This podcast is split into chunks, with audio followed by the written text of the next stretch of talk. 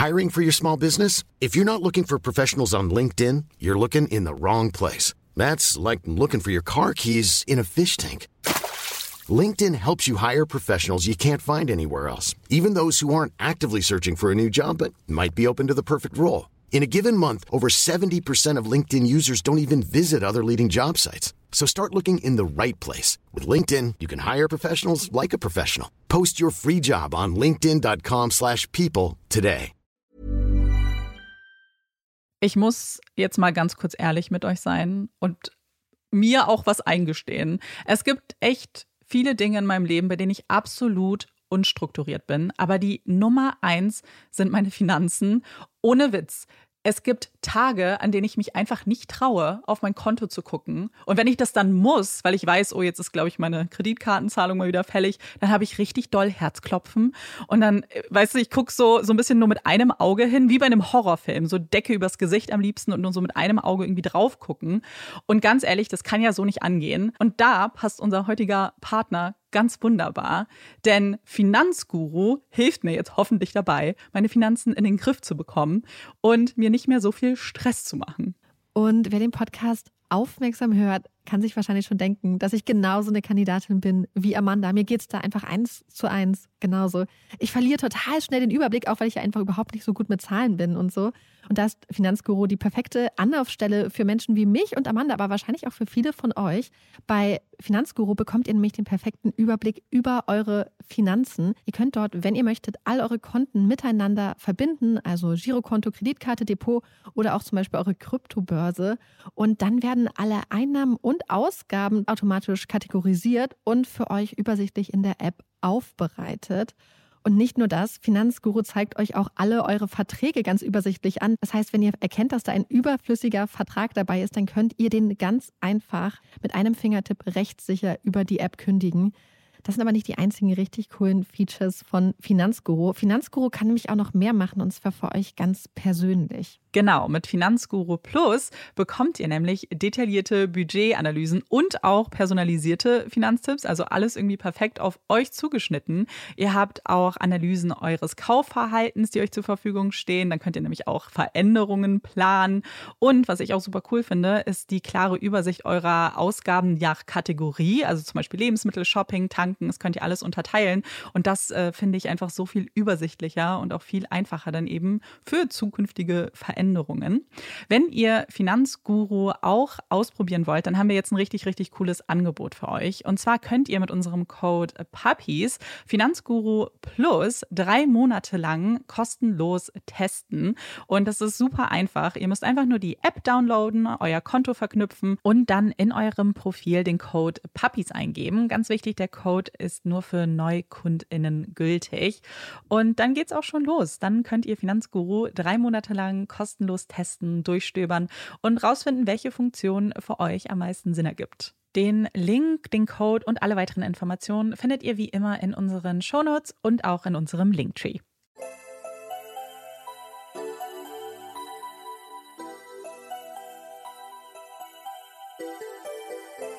Herzlich willkommen bei Puppies in Crime, unserem True Crime Podcast. Ich bin Marike. Und ich bin Amanda. Wir sind mal wieder in unserem Übergangsstudio. Es ist ganz kuschelig und schön. Draußen ist der Himmel ganz blau, aber die Sonne geht auch langsam unter.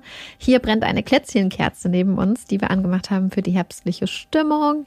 Ich bin in einem richtig herbstlichen Outfit. Amanda ist angezogen, als wäre Hochsommer. Es ist auch warm draußen heute. 20 Grad. Ja, siehst du. Aber ich glaube, das ist so, sobald der Herbst oder Spätsommer losgeht, gibt es die einen Leute, die sich mit aller Macht am Sommer festhalten. Und dann gibt es die, ja. wie ich, die einfach nicht darauf warten können, dass endlich der Herbst richtig losgeht. Ja. Ich finde den Herbst auch gut und ich freue mich auf den Herbst. Aber es wird, äh, wir haben noch ein paar sonnige Tage in Berlin. Äh, ihr hoffentlich auch. Sonne. auch. Ähm, mag ich auch. Und warme Tage. Marike, du musst deinen Pullover noch ein bisschen. Ich bin einpacken. so unspontan. Wenn ich mich emotional auf Herbst vorbereitet habe, dann soll es auch Herbst bleiben. Ja, für die Stimmung gibt es also jetzt hier eine Kerze. Plätzchen. Wir tun so, als ob es. Und wir wurden nach der letzten Folge von einem sehr treuen Hörer gefragt, wo denn Olaf geblieben wäre. Und deswegen haben wir Olaf diesmal die Anweisung gegeben, dass er sich vielleicht wieder meldet und seine Meinung dazu gibt. Aber weil Olaf ein freier Mann, ein freier Hund ist, können wir nicht nee. nichts garantieren. Nee. Wir sind sehr gute Arbeitgeber. Genau, er ist aber hier. Er war auch letztes Mal da. Uns ist es gar nicht aufgefallen, dass er so ruhig war. Wir haben nichts rausgeschnitten, versprochen. Aber vielleicht. Wobei heute. er ist am Schluss, als der Fall aufgenommen war und dann fertig war und der Abspann, dann ist er aufgesprungen. Und da war noch so ein Ah. Klingeling, aber es war nur so ein halbes, deswegen war das dann weg. Zählt nicht. Zählt nicht. Amanda hat diese Woche den Fall für uns vorbereitet und ich bin total gespannt, weil wir in ein Land gehen, in dem wir Mhm. noch nicht waren. Genau. Samsara. Im Hinduismus beschreibt dieser Begriff den ewigen Kreislauf des Lebens, des Sterbens und der Wiedergeburt.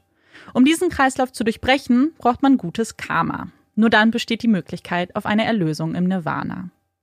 Wenn ein Hindu stirbt, dann verlässt die Seele, genannt Atman, den Körper und zieht weiter.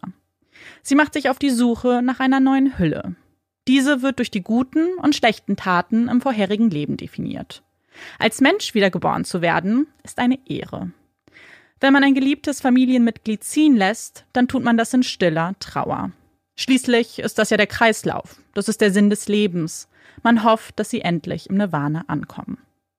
Aber manchmal ist das nicht so leicht.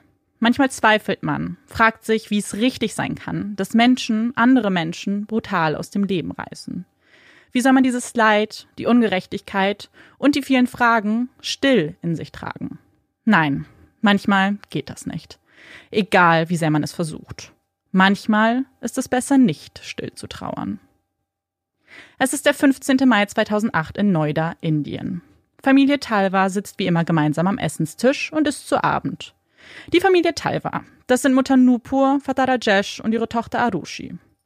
Die Eltern sind Zahnärzte und arbeiten oft bis in die späten Abendstunden in der eigenen Klinik.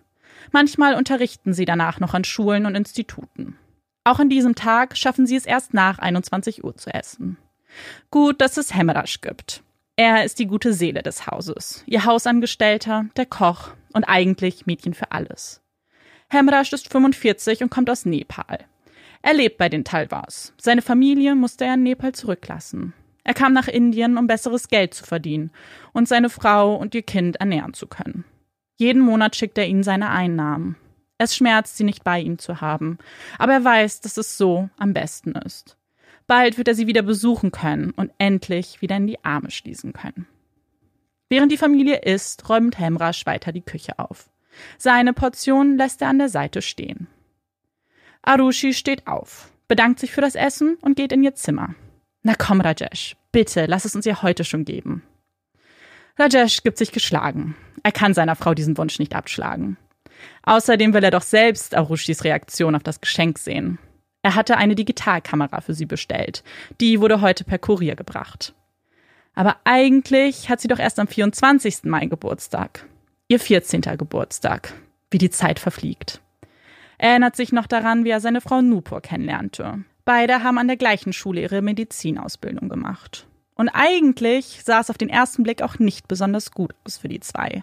Sie kommen aus unterschiedlichen Kasten, auch Varnas genannt.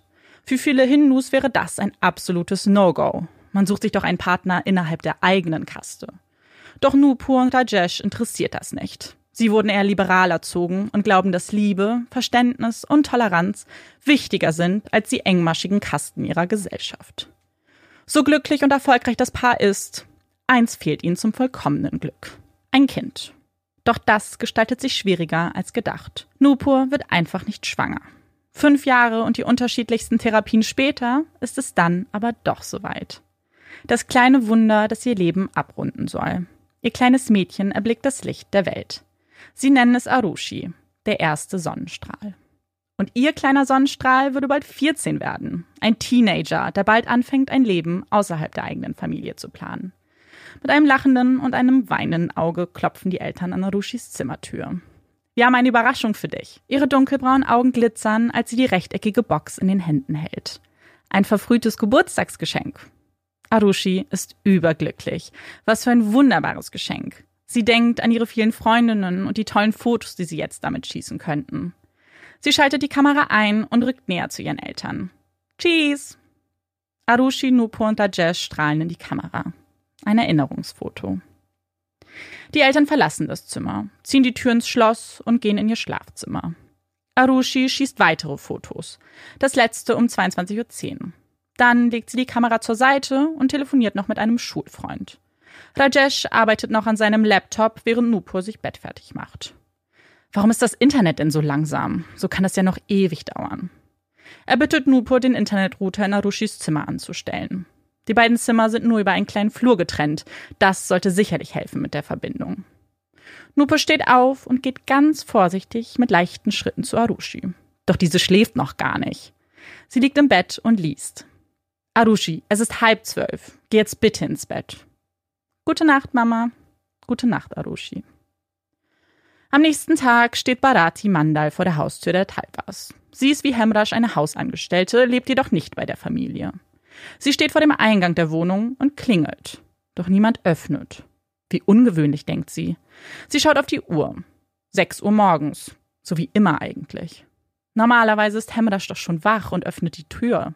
Sein Zimmer liegt direkt neben der Eingangstür und hat einen direkten Zugang zum Flur.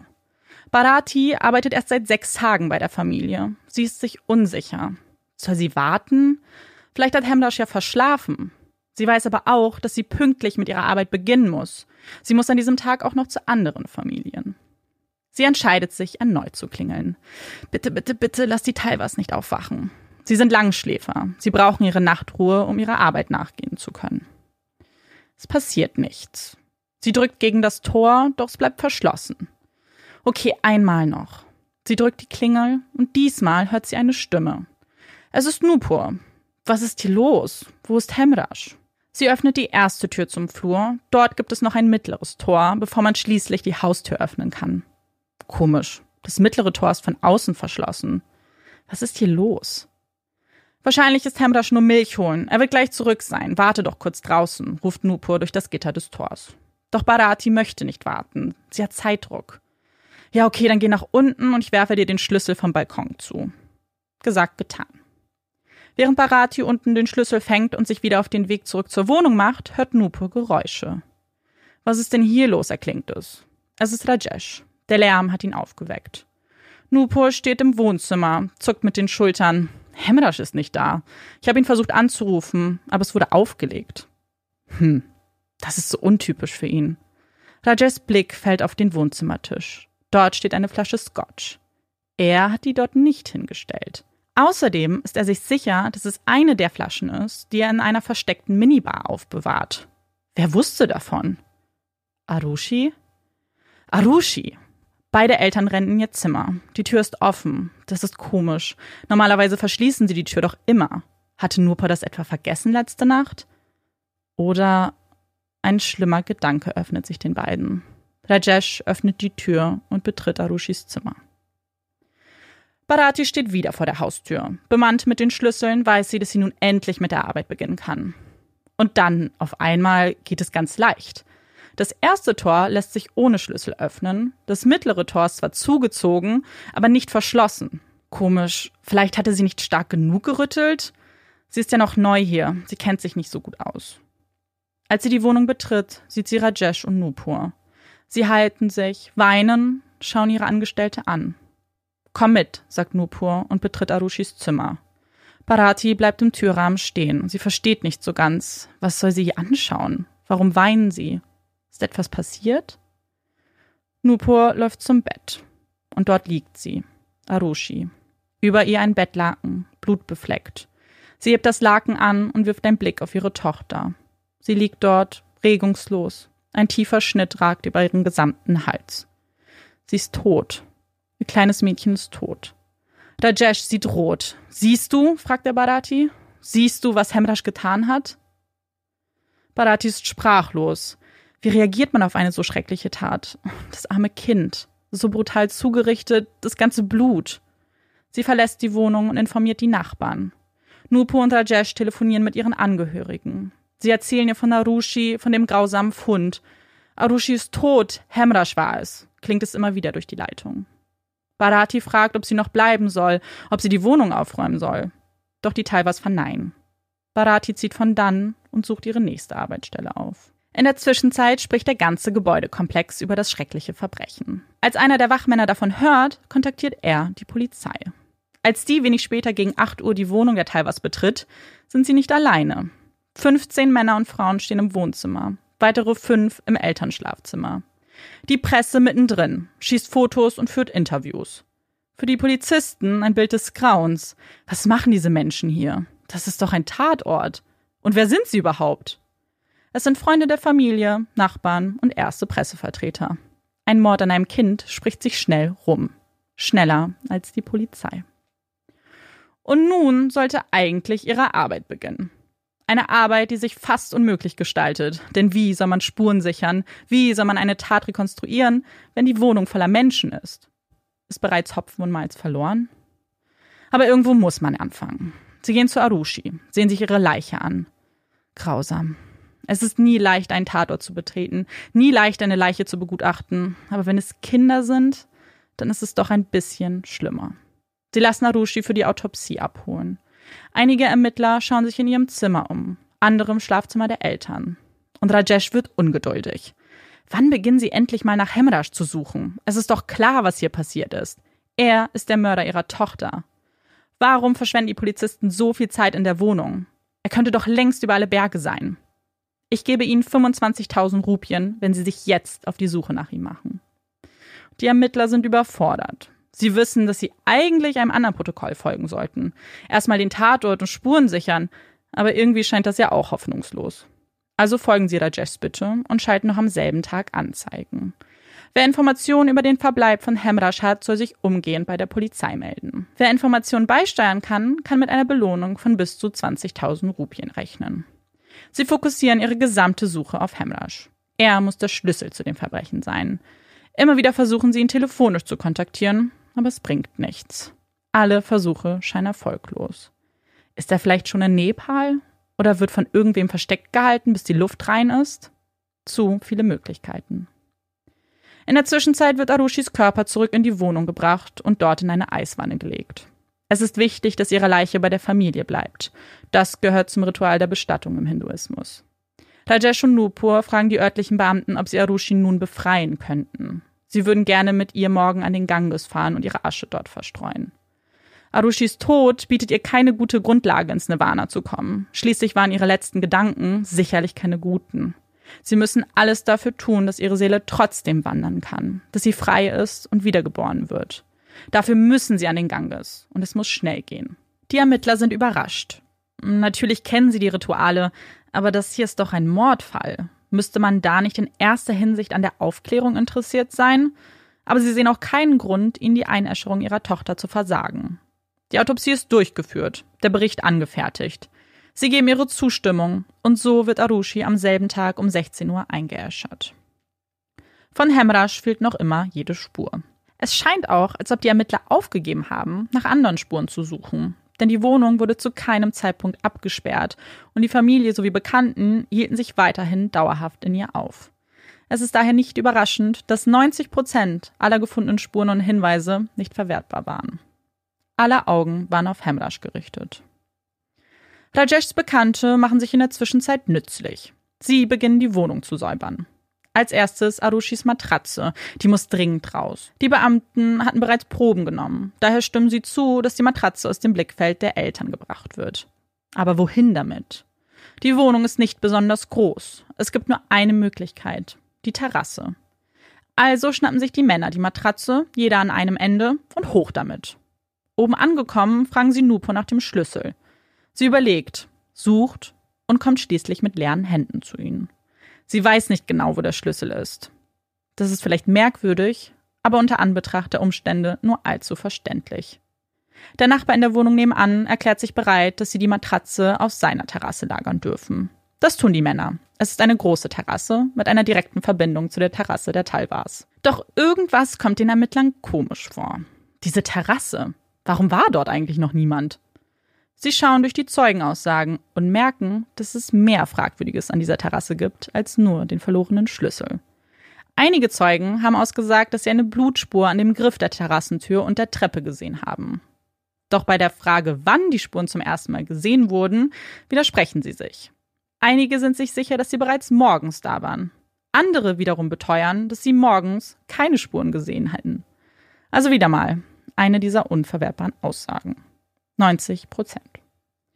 Am nächsten Morgen machen sich Rajesh und Nupo auf den Weg in Richtung Ganges. Die Asche Tochter trägt Nupur ganz nah bei sich. Bald wirst du frei sein. Ganz bald. In der Wohnung der Talvas beginnen die Ermittler zu grübeln. Die Terrasse lässt sie einfach nicht los und sie haben es satt zu warten. Niemand kann den Schlüssel finden, es gibt keinen Zweitschlüssel und eigentlich gibt es so gar keine Möglichkeit, auf die besagte Terrasse zu kommen. Außer mit Gewalt natürlich. Und dazu sind sie jetzt bereit. Sie brechen das Schloss auf, öffnen die Tür und betreten die Terrasse. Es reicht nur ein einziger Blick und ihnen wird klar, dass es die richtige Entscheidung war. Eine Entscheidung, die den gesamten Verlauf der Ermittlungen ändern würde. Um 10.30 Uhr notieren die Ermittler, dass sie auf der Terrasse eine weitere Leiche gefunden haben. Ein Mann inmitten einer Blutlache, bedeckt von einer Plane. Auf dem Boden blutige Schleifspuren. Sie selbst können den Mann nicht identifizieren, haben aber natürlich einen starken Verdacht. Sie kontaktieren Rajesh und Nupur und bitten sie umzukehren. Als Rajesh den Mann wenig später ansieht, sagt er, er sei sich nicht sicher. Die Leiche sei ja bereits am Verwesen. Aber ein Nachbar bestätigt dann den Verdacht der Ermittler. Es ist Hemrasch. Der tote Mann auf der Terrasse ist Hemrasch. Aber wie ergibt das alles einen Sinn? Hemrasch war doch ihr einziger Verdächtiger. Und auch sonst gibt es viel zu viele Unstimmigkeiten. Wie könnten sie all ihre Indizien zu einer schlüssigen Theorie formen? Es sieht nach einer Mammutaufgabe aus. Aber sie wissen, dass sie liefern müssen. Die Augen ganz Indiens sind auf sie gerichtet. Und bis jetzt haben sie wenig Gutes über die Ermittlungsarbeit zu berichten. Also schauen Sie sich alle Informationen an. Jedes noch so kleine Detail kann wichtig sein. Als erstes der Autopsiebericht beider Leichen. Der Todeszeitpunkt von beiden wurde auf 0 Uhr bis 1 Uhr geschätzt. Die Todesursache war ein Stoß mit einem stumpfen Gegenstand. Arushi traf dieser Gegenstand über ihrem linken Auge, Hemrasch auf dem Hinterkopf. Beiden wurde postmortem mit einem scharfen Messer die Kehle aufgeschlitzt. Womöglich mit einem Kukri, einem traditionellen Messer aus Nepal. Arushis Autopsie zeigte außerdem, dass ihre Vagina leicht geweitet war, es jedoch keinerlei Spuren eines Sexualverbrechens gibt. Man fand eine weiße Flüssigkeit in ihr, jedoch kein Sperma oder fremde DNA. Unter Arushi fand man einen kreisrunden, feuchten Fleck, der jedoch keiner Körperflüssigkeit entsprach. Während die Matratze an dieser Stelle feucht war, war ihr Pyjama und die Unterwäsche aber trocken. Es ist schwierig, diesen Umstand zu deuten. Was bedeutet das genau? Aber noch viel merkwürdiger ist, wie Arushis Leiche vorgefunden wurde. Sie lag auf ihrer Matratze, völlig blutgetränkt, über ihr ein Laken, das ebenfalls Blutflecken aufwies. Der Rucksack, der auf ihrem Gesicht lag, das Stofftier und ihr Buch, das unmittelbar neben ihr lag, zeigten aber keine Spuren von Blut. Wurde das alles nach ihrem Tod dort drapiert? Aber warum? Warum würde man das tun? Warum würde sich ein Täter die Zeit dafür nehmen? Hemraschs Leiche wurde auf der Terrasse gefunden. Dies ist auch der einzige Ort, an dem man sein Blut vorfinden konnte. Er wurde über die Terrasse geschleift und dann unter einer Plane versteckt. Es ist also davon auszugehen, dass er dort umgebracht wurde, beziehungsweise ihm dort die Schnittverletzungen zugefügt wurden. In Hemraschs Zimmer fand man drei Gläser und diverse Flaschen von Alkohol. Er selbst trank aber nie. Die Scotchflasche im Wohnzimmer wies Blutspuren von Hemrasch und Arushi auf. Ansonsten fand man keine Fingerabdrücke an ihr. Insgesamt wurden von den ersten Ermittlern 26 Fingerabdrücke in der Wohnung gesichert. 24 davon waren nicht verwertbar, weil eine falsche Methode angewandt wurde. Die übrigen zwei gehörten zu keiner der bekannten Personen, wobei es aber möglich ist, dass diese zu Arushi gehörten, denn von ihr wurden keine Fingerabdrücke genommen. Sowohl Hemrash als auch Arushi hatten Handys, die beide nicht mehr aufzufinden waren. Über die Verträge konnten jedoch die letzten Aktivitäten der zwei rekonstruiert werden. Während Arushi sonst immer bis spät in die Nacht SMS mit ihren Freunden austauschte, war das an diesem Tag anders. Die letzte SMS wurde gegen 21 Uhr erhalten. Danach war das Handy aus. Ein Freund hatte sie vergeblich versucht zu erreichen und auch das Haustelefon der Familie, das im Elternschlafzimmer stand, um halb zwölf angerufen. Ein Gespräch von 34 Sekunden wurde aufgezeichnet. Nachdem Arushi nicht auf seine SMS antwortete, rief er erneut um Mitternacht an. Doch diesmal nahm niemand ab. Und nun stellt sich den Ermittlern die alles entscheidende Frage. Wieso nahm niemand ab? Wieso hörte niemand das Telefon beim zweiten Mal? Und noch viel schlimmer, wieso hörte niemand, dass Arushi in ihrem eigenen Zimmer brutal umgebracht wurde? Das Elternschlafzimmer war direkt nebenan. Rajesh beantwortete noch bis Mitternacht E-Mails. Wie kann es dann sein, dass sie absolut nichts mitbekommen haben? Wieso gab es keine Einbruchsspuren? Warum wollte Rajesh unbedingt, dass sie aufhören zu ermitteln und Hemrash suchen? Warum wollten sie die Wohnung putzen? Warum waren sie nie in Trauer? Sie wirkten fast nervös, wenn ihnen die Ermittler Fragen stellten. Es gibt nur eine einzige Erklärung für die Ermittler. Sie haben ihre Tochter umgebracht. Deshalb. Die Presse stürzt sich auf den Fall. Auch sie haben längst die viel zu ruhigen Eltern in Verdacht. So trauert man doch nicht um seine Tochter. Wo sind die Tränen? Wo sind die Emotionen? Die Ermittler präsentieren zwei Theorien, wie es sich zugetragen haben kann. Die Presse druckt diese dankend ab. Theorie 1. Rajesh hatte eine Affäre mit einer seiner Kolleginnen. Hemrash wusste davon und erpresste seinen Arbeitgeber. Rajesh konnte das nicht länger ertragen. Unter einem Vorwand lockte er Hemrash auf die Terrasse und brachte ihn dort um. Arushi hatte dies mit angesehen und wurde schließlich von ihrem Vater ebenfalls ermordet. Theorie 2. Rajesh hatte eine Affäre mit einer seiner Kolleginnen. Arushi wusste davon und musste sich jemandem anvertrauen. Hemrash war wie ein zweiter Vater für sie. Sie erzählte ihm davon und die beiden kamen sich näher. Als Rajesh Geräusche aus Arushis Zimmer hörte und sah, was dort vor sich ging, flippte er aus, schnappte sich Hemrash, zerrte ihn auf die Terrasse und brachte ihn dort um. Er verschloss die Terrassentür, setzte sich ins Wohnzimmer und trank Scotch. Danach brachte er auch Arushi um. Ein Ehrenmord sozusagen. Fisa kann nicht glauben, was sie da lesen muss. Was schreiben Sie da über Ihre beste Freundin Arushi und ihre Familie? Das sind Lügen. Das sind nicht die Menschen, die sie kennen und lieben gelernt hat. Ein Tag vor ihrem Tod war Arushi noch bei ihr. Sie haben gelacht, sie haben ihre Geburtstagsparty geplant. Es sollte die erste richtige Party für sie sein, mit Übernachtung. Fisa und Arushi waren beste Freundinnen, seit sie fünf Jahre alt waren. Sie gingen in die gleiche Klasse und teilten dasselbe Hobby, das Tanzen. Einen Tag liegen sie sich in den Armen, sind einfach 14-jährige Mädchen und am nächsten Tag ist sie weg. Ihre beste Freundin einfach nicht mehr da. Und anstatt trauern zu können, werden sie von den Medien verfolgt. Die Schlagzeilen voller Spekulation, den unterschiedlichsten Theorien. Immer im Fokus die Eltern und eine mögliche Affäre zwischen Hausangestellten und Tochter. Die Medien übertreffen sich selbst. Während die einen Rajesh nur eine Affäre andichten wollen, schreiben andere, dass sie in einer Art Kult waren, bei dem man seine Ehefrauen austauscht. Außerdem seien sie auch selbst schuld. Schließlich haben sie ihrer Tochter ja auch erlaubt, einen Freund zu haben. Fisa kann nur den Kopf schütteln. Verstehen diese Menschen überhaupt, was es bedeutet, mit 14 Jahren einen Freund zu haben? Es bedeutet, dass man sich vielleicht SMS schreibt und in der Schule unterhält. Und vielleicht geht man mal mit anderen Freunden ins Kino. Aber mehr auch nicht.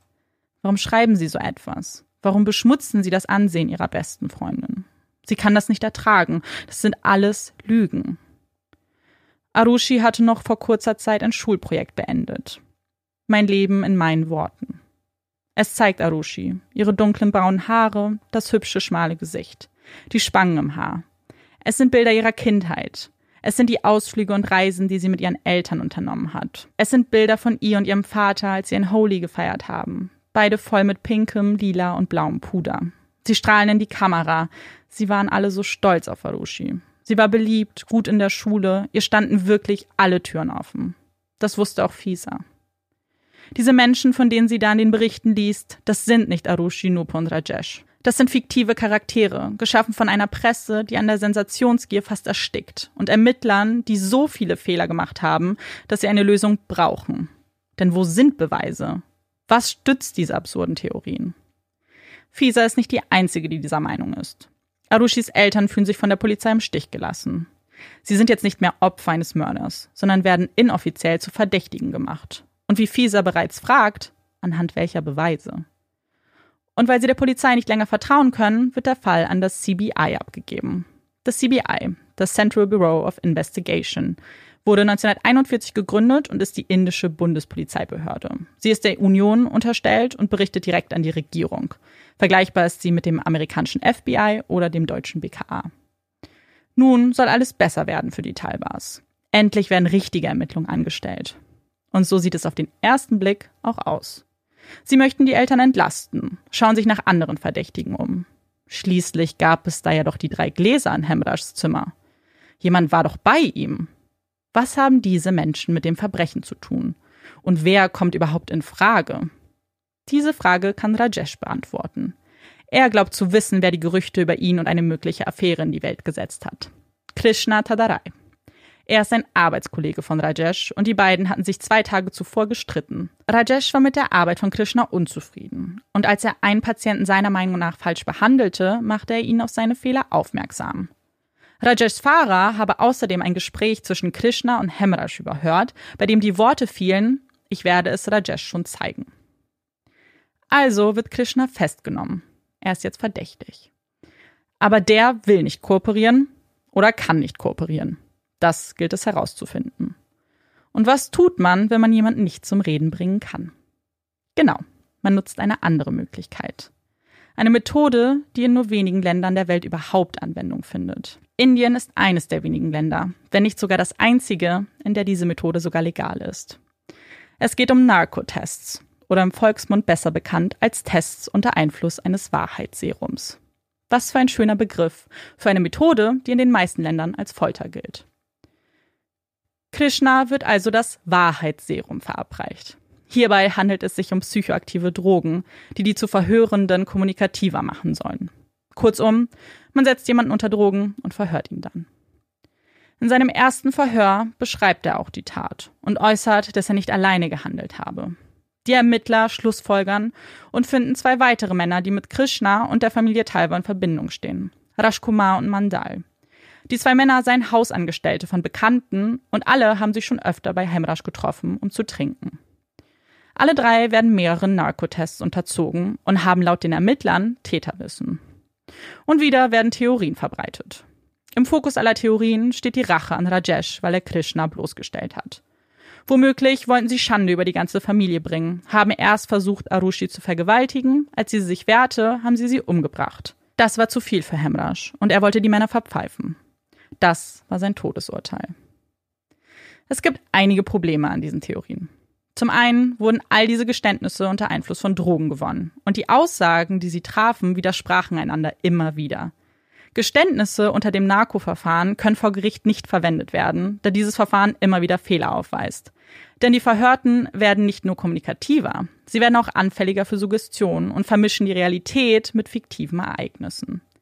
Die gesamten Protokolle dieser Vernehmungen wurden der Öffentlichkeit nie zur Verfügung gestellt. Daher ist auch unklar, wie der Wahrheitsgehalt der Aussagen der Ermittler ist. Und wenn man sich die Vergangenheit der Ermittlungsarbeit anschaut, dann hat man nicht besonders viel Vertrauen in ihre Gründlichkeit. Und dann gibt es noch ein viel größeres Problem. Ein Problem, das den Ermittlern hätte sofort klar werden müssen und den Männern hätte die Tests ersparen können. Alle drei haben für den Tatabend ein Alibi. Im September 2009 werden die Ermittlungen dann an ein anderes Team des CBI abgetreten. Man fühlt sich in einer Sackgasse. So viele Fragen, so viele Fehler, die begangen wurden. Das würde sich jetzt ändern. Das neue Team ist höchst motiviert und weiß genau, in welche Richtung sie ermitteln werden. Für sie gibt es nur drei mögliche Szenarien. Entweder es waren die drei Männer. Da diese aber ein Alibi haben und keine DNA von ihnen am Tatort gefunden wurde, kann diese Option ausgeschlossen werden. Es könnte ein bislang unbekannter Täter sein, doch das ist überaus unwahrscheinlich. Schließlich war die Haustür und die meisten Türen in der Wohnung zu jeder Zeit abgeschlossen. Wer auch immer Hemrasch und Arushi umgebracht hat, kannte sich auch in dem Haus aus. Und dann bleibt eine letzte Möglichkeit. Eine, die bereits des Öfteren genannt wurde. Die Eltern. Rajesh und Nupur. Also alles wieder auf Anfang. Wieder die alten Theorien. Wieder geht es um eine mögliche sexuelle Verbindung zwischen Hemrash und Arushi. Die Eltern haben den Leichnam ihrer Tochter drapiert, haben ihr den Genitalbereich gesäubert und haben sogar bei der Autopsie darauf bestanden, dass nicht erwähnt wird, dass es die Möglichkeit einer sexuellen Handlung gab. Die Wunde an den Opfern könnte auch von einem Skalpell stammen. Diese würden sie in der Klinik benutzen. Das hat man geprüft. Und wieder werden die gleichen Fragen gestellt. Wie konnten sie nichts hören? Warum haben sie sich so seltsam verhalten? Alles Indizien, jedoch keine Beweise. Am 29. Oktober 2010, mehr als zwei Jahre nach dem Verbrechen, wird der Abschlussbericht des CBI veröffentlicht. Als Hauptverdächtiger wird Rajesh benannt. Gleichzeitig stellen sie aber fest, dass es durch die mangelnde Spurensicherung Lücken gibt und die Tat nicht rekonstruiert werden kann.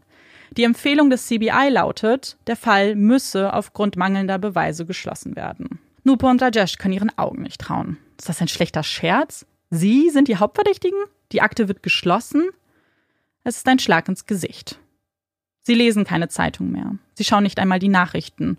Denn alles, was sie dort zu hören bekommen, sind Lügen. Verleumdungen an ihn und ihrer Tochter. Und was noch schlimmer ist, wenn die Akte geschlossen wird, dann werden sie niemals rausfinden, was mit Arushi passiert ist. Dagegen müssen sie angehen. Im Januar 2011 verfassen sie eine Petition und diese kommt in die Hände des CBI Special Courts. Die CBI Courts wurden 1946 ins Leben gerufen, um das indische Justizsystem zu entlasten. Hierbei handelt es sich um Gerichte, die ausschließlich Fälle verhandeln, die vom CBI betreut wurden. Also Fälle wie die von Familie Talwar. Es sind auch diese Gerichte, die dann entscheiden, ob sie den Empfehlungen ihres Teams stattgeben. Und hier war ein Gericht mit der Empfehlung nicht einverstanden. Sie werden die Akte nicht schließen. Nein, sie klagen Rajesh und Nupur an. Die können das gar nicht glauben. Wie kann es sein? Warum stehen sie wieder im Mittelpunkt? Diesmal nicht als Verdächtige, sondern als Angeklagte. Sie wenden sich an den obersten Gerichtshof, der ist dem CBI Courts übergestellt. Aber es bringt nichts. Die lassen die Klage zu. Der Prozess beginnt am 11. Mai 2013. Rajesh und Nupur, Angeklagte. Ihnen gegenüber das CBI. Eine Institution, in die die meisten Inder ein großes Vertrauen setzen. Rajesh und Nupur vertrauen aber niemandem mehr. Ihre drei Anwälte versuchen ihr Bestes, versuchen die Indizien der Anklage zu entkräftigen. Denn die möchte folgendes Bild zeichnen. Rajesh hörte ein Geräusch und ging in Hemrashs Zimmer. Er fand Hemrash nicht in seinem Zimmer vor, hörte dann aber ein Geräusch aus Arushis Zimmer. Er nahm seinen Golfschläger aus Hemrashs Zimmer mit und eilte zu Arushi. Dort sah er Arushi und Hemrash in einer eindeutigen Position auf Arushis Bett. In einem Anfall von Wut schlug Rajesh Hemrash mit dem Golfschläger auf den Kopf. Als er versuchte, ihn ein zweites Mal zu schlagen, bewegt sich Hemrash und Arushi wurde stattdessen getroffen. Vom Lärm geweckt kam Nupur ebenfalls in Arushis Zimmer. Zu diesem Zeitpunkt waren beide Opfer fast tot. Die Eltern beschlossen, Hemrashs Körper zu verstecken, um ihn zu einem günstigeren Zeitpunkt zu entsorgen. Sie wickelten seinen Körper in ein Bettlaken und zerrten ihn auf die Terrasse. Sie schnitten ihm die Kehle auf und bedeckten den Körper mit einer Plane. Dann kamen sie in Arushis Zimmer, präparierten den Tatort und schnitten auch ihr die Kehle durch, um sicherzustellen, dass die Wunden an den beiden Opfern ähnlich aussahen. Dann säuberten sie Blutflecken auf dem Boden, sie sammelten auch alle blutbefleckten Kleidungsstücke und die Waffe, um sie dann zu entsorgen. Dann verließen sie die Wohnung, verriegelten die mittlere Tür von außen und betraten das Haus durch Hemrashs Zimmer, um die Ermittler in die Irre zu führen. Danach trank Rajesh den Scotch. Die Fehler an der Theorie lassen sich nicht zählen. Schließlich konnte man keine DNA oder Blut von Hemrash in Narushis Zimmer finden. Wäre er dort erschlagen worden, müsste das doch der Fall sein. Außerdem bestätigte Barati doch, dass die Tür nur zugezogen war. Es hätte also auch jeder in die Wohnung kommen können. Rajesh und Nupur wollen sich wehren. Sie wollen endlich etwas sagen. So lange haben sie sich nicht verteidigt, weil ihnen angeraten wurde, still zu sein. Alles andere hätte die Ermittlungen gefährdet, so sagte man ihnen. Welche Ermittlungen, fragen sie sich jetzt. Warum sie nichts mitbekommen haben, können die Taiwas nämlich erklären. Sie hatten die Klimaanlage an und die wäre sehr laut. Außerdem habe Arushi auch an Halsschmerzen gelitten und sie hätte womöglich gar nicht um Hilfe rufen können. Sie waren eine liberale Familie. Selbst wenn Arushi eine Beziehung gehabt hätte, sie hätten sie sicherlich nicht umgebracht. Sie haben ihre Tochter geliebt, mehr als alles andere auf der Welt. Wo sind die Beweise? Es gibt keine DNA, keine Tatwaffe, nicht einmal Fingerabdrücke auf der Scotchflasche. Warum hätten sie die auch dort stehen lassen, wenn sie es gewesen wären? Die Eltern trugen noch dieselbe Kleidung wie am Vorabend, als die Ermittler erschienen. Das sieht man nämlich auf Arushis Fotos. Und die Kleidung wurde auch untersucht und dort wurde kein Blut gefunden. Dann fährt die Verteidigung fort.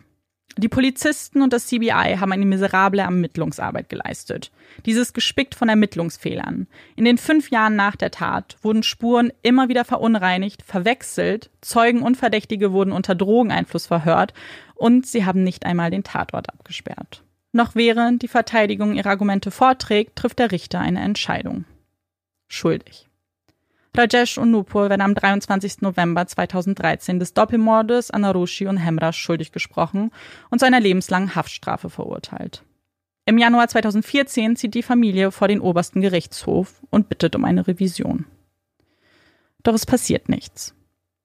Die Jahre vergehen und Rajesh und Nupur finden sich mit ihrem Schicksal ab. Das letzte Fünkchen Hoffnung und Vertrauen in das Justizsystem sind erloschen. Die Presse scheint sich sicher, es habe die Richtigen getroffen. Nupur lebt ein ruhiges Leben im Gefängnis. Oft kommen dort Mütter mit ihren Töchtern hin. In jedem kleinen Mädchen sieht sie Arushi. Ihre Augen, die dunklen Haare, das sonnige Gemüt. Wie gerne wäre sie bei ihr. Sie hofft, dass es Arushi gut geht, wo sie jetzt gerade ist. Und dann, als niemand damit rechnet, gibt es Neuigkeiten des obersten Gerichtshofs. Er hat sich den Fall angeschaut und ist zu einem Entschluss gekommen. Am 12. Oktober 2017, nach fast vier Jahren Haft, werden Nupo und Rajesh freigesprochen. Der Richter sagt, die Ermittlungen und Theorien des CBI seien absurd und sie haben nicht ohne Zweifel beweisen können, dass die beiden Mörder sind. Rajesh und Nupur sind also frei. Eine Beschwerde des CBI wird abgelehnt und damit ist es offiziell. Doch was bedeutet es, frei zu sein, in einer Welt, in der man sich eine Meinung gebildet hat und sie einen Stempel auf der Stirn tragen? Sie haben alles verloren. Ihre Tochter, ihren Namen. Denn diese Geschichte wird sie für immer verfolgen. In Interviews berichten sie von der schweren Zeit im Gefängnis, erzählen von der Presse, von dem Druck der Ermittler. Sie bedanken sich bei ihren Familien, bei den Patienten und Bekannten, die weiter zu ihnen stehen. Denn nicht alle sind mit dieser neuen Wendung einverstanden. Hemrashs Familie ist sich sicher, dass es die beiden waren. Vor Gericht sagte seine Frau aus, dass Hemrash oft Angst vor der Jesh hatte, weil er eine kurze Zündschnur hatte. Er habe ihm mehrfach gedroht und sei einfach ein brutaler Mann. In ihren Augen wurden die Mörder nun auf freien Fuß gelassen. Und da sind sie nicht die einzigen. Denn noch heute kann man unter Interviews der Familie Kommentare lesen wie Warum wirken die beiden immer so fake? Nichts, was sie jemals bis heute gesagt haben, klingt glaubwürdig. Und ich spreche nicht vom Wein, aber ihre Persönlichkeit und ihre Körpersprache sind seltsam. Vom ersten Interview an. Ich habe nie ein bisschen Mitgefühl für sie empfunden. Sie sind wie Zombies. Oder ich bin ein Student der Psychologie und hatte einen Kurs in Forensik gemacht und bin mir sicher, dass die Eltern die Mörder sind. Ihre Augen sagen, dass sie lügen. Und okay, okay, ich beobachte die zwei talentiertesten Schauspieler der Ära. Gut gemacht, Talvas. Ihr habt beide eure Tochter und dann euren Bediensteten getötet und tut so, als seid ihr die Opfer. Und wir wissen, dass ihr sie getötet habt. Im Hinduismus gibt es eine Überzeugung. Wie Menschen dich behandeln, ist ihr Karma. Wie du darauf reagierst, ist deins. Die Taiwas äußern sich nicht mehr zu den Vorfällen. Aktive Ermittlungen gibt es nicht. Der Fall gilt bis heute als ungelöst. Und damit bleibt eine Frage offen. Wer hat Arushi und Hemrash umgebracht? Wer hat diese Menschen aus dem Leben gerissen? Und auch wenn es auf diese Frage derzeit keine Antwort gibt, so lasset uns hoffen, dass sie jetzt an einem besseren Ort sind dass ihre Seelen es ins Nirvana geschafft haben. Amanda. Ja. Ich habe so viele Fragen. Ja, ich auch. nee, aber ähm, im Ernst, vielleicht kurz vorab, ich hatte so krasse Schwierigkeiten mit dem Fall. Gar nicht jetzt wegen der Geschichte, wir wissen ja alle, ich bin ähm, eigentlich sehr hart im Nehmen, aber weil diesen Fall aufzubereiten so schwierig war, weil es A, sehr, sehr viele Informationen gibt, aber die meisten Informationen auch eher von ja Aussagen von Beteiligten sind. Manchmal widersprechen die sich, manchmal sagt der eine das, der andere das und am Ende wusste ich gar nicht mehr, was stimmt und nicht stimmt.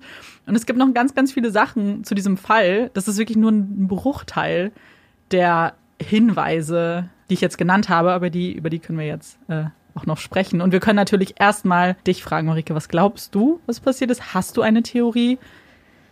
Was, wo fangen wir an?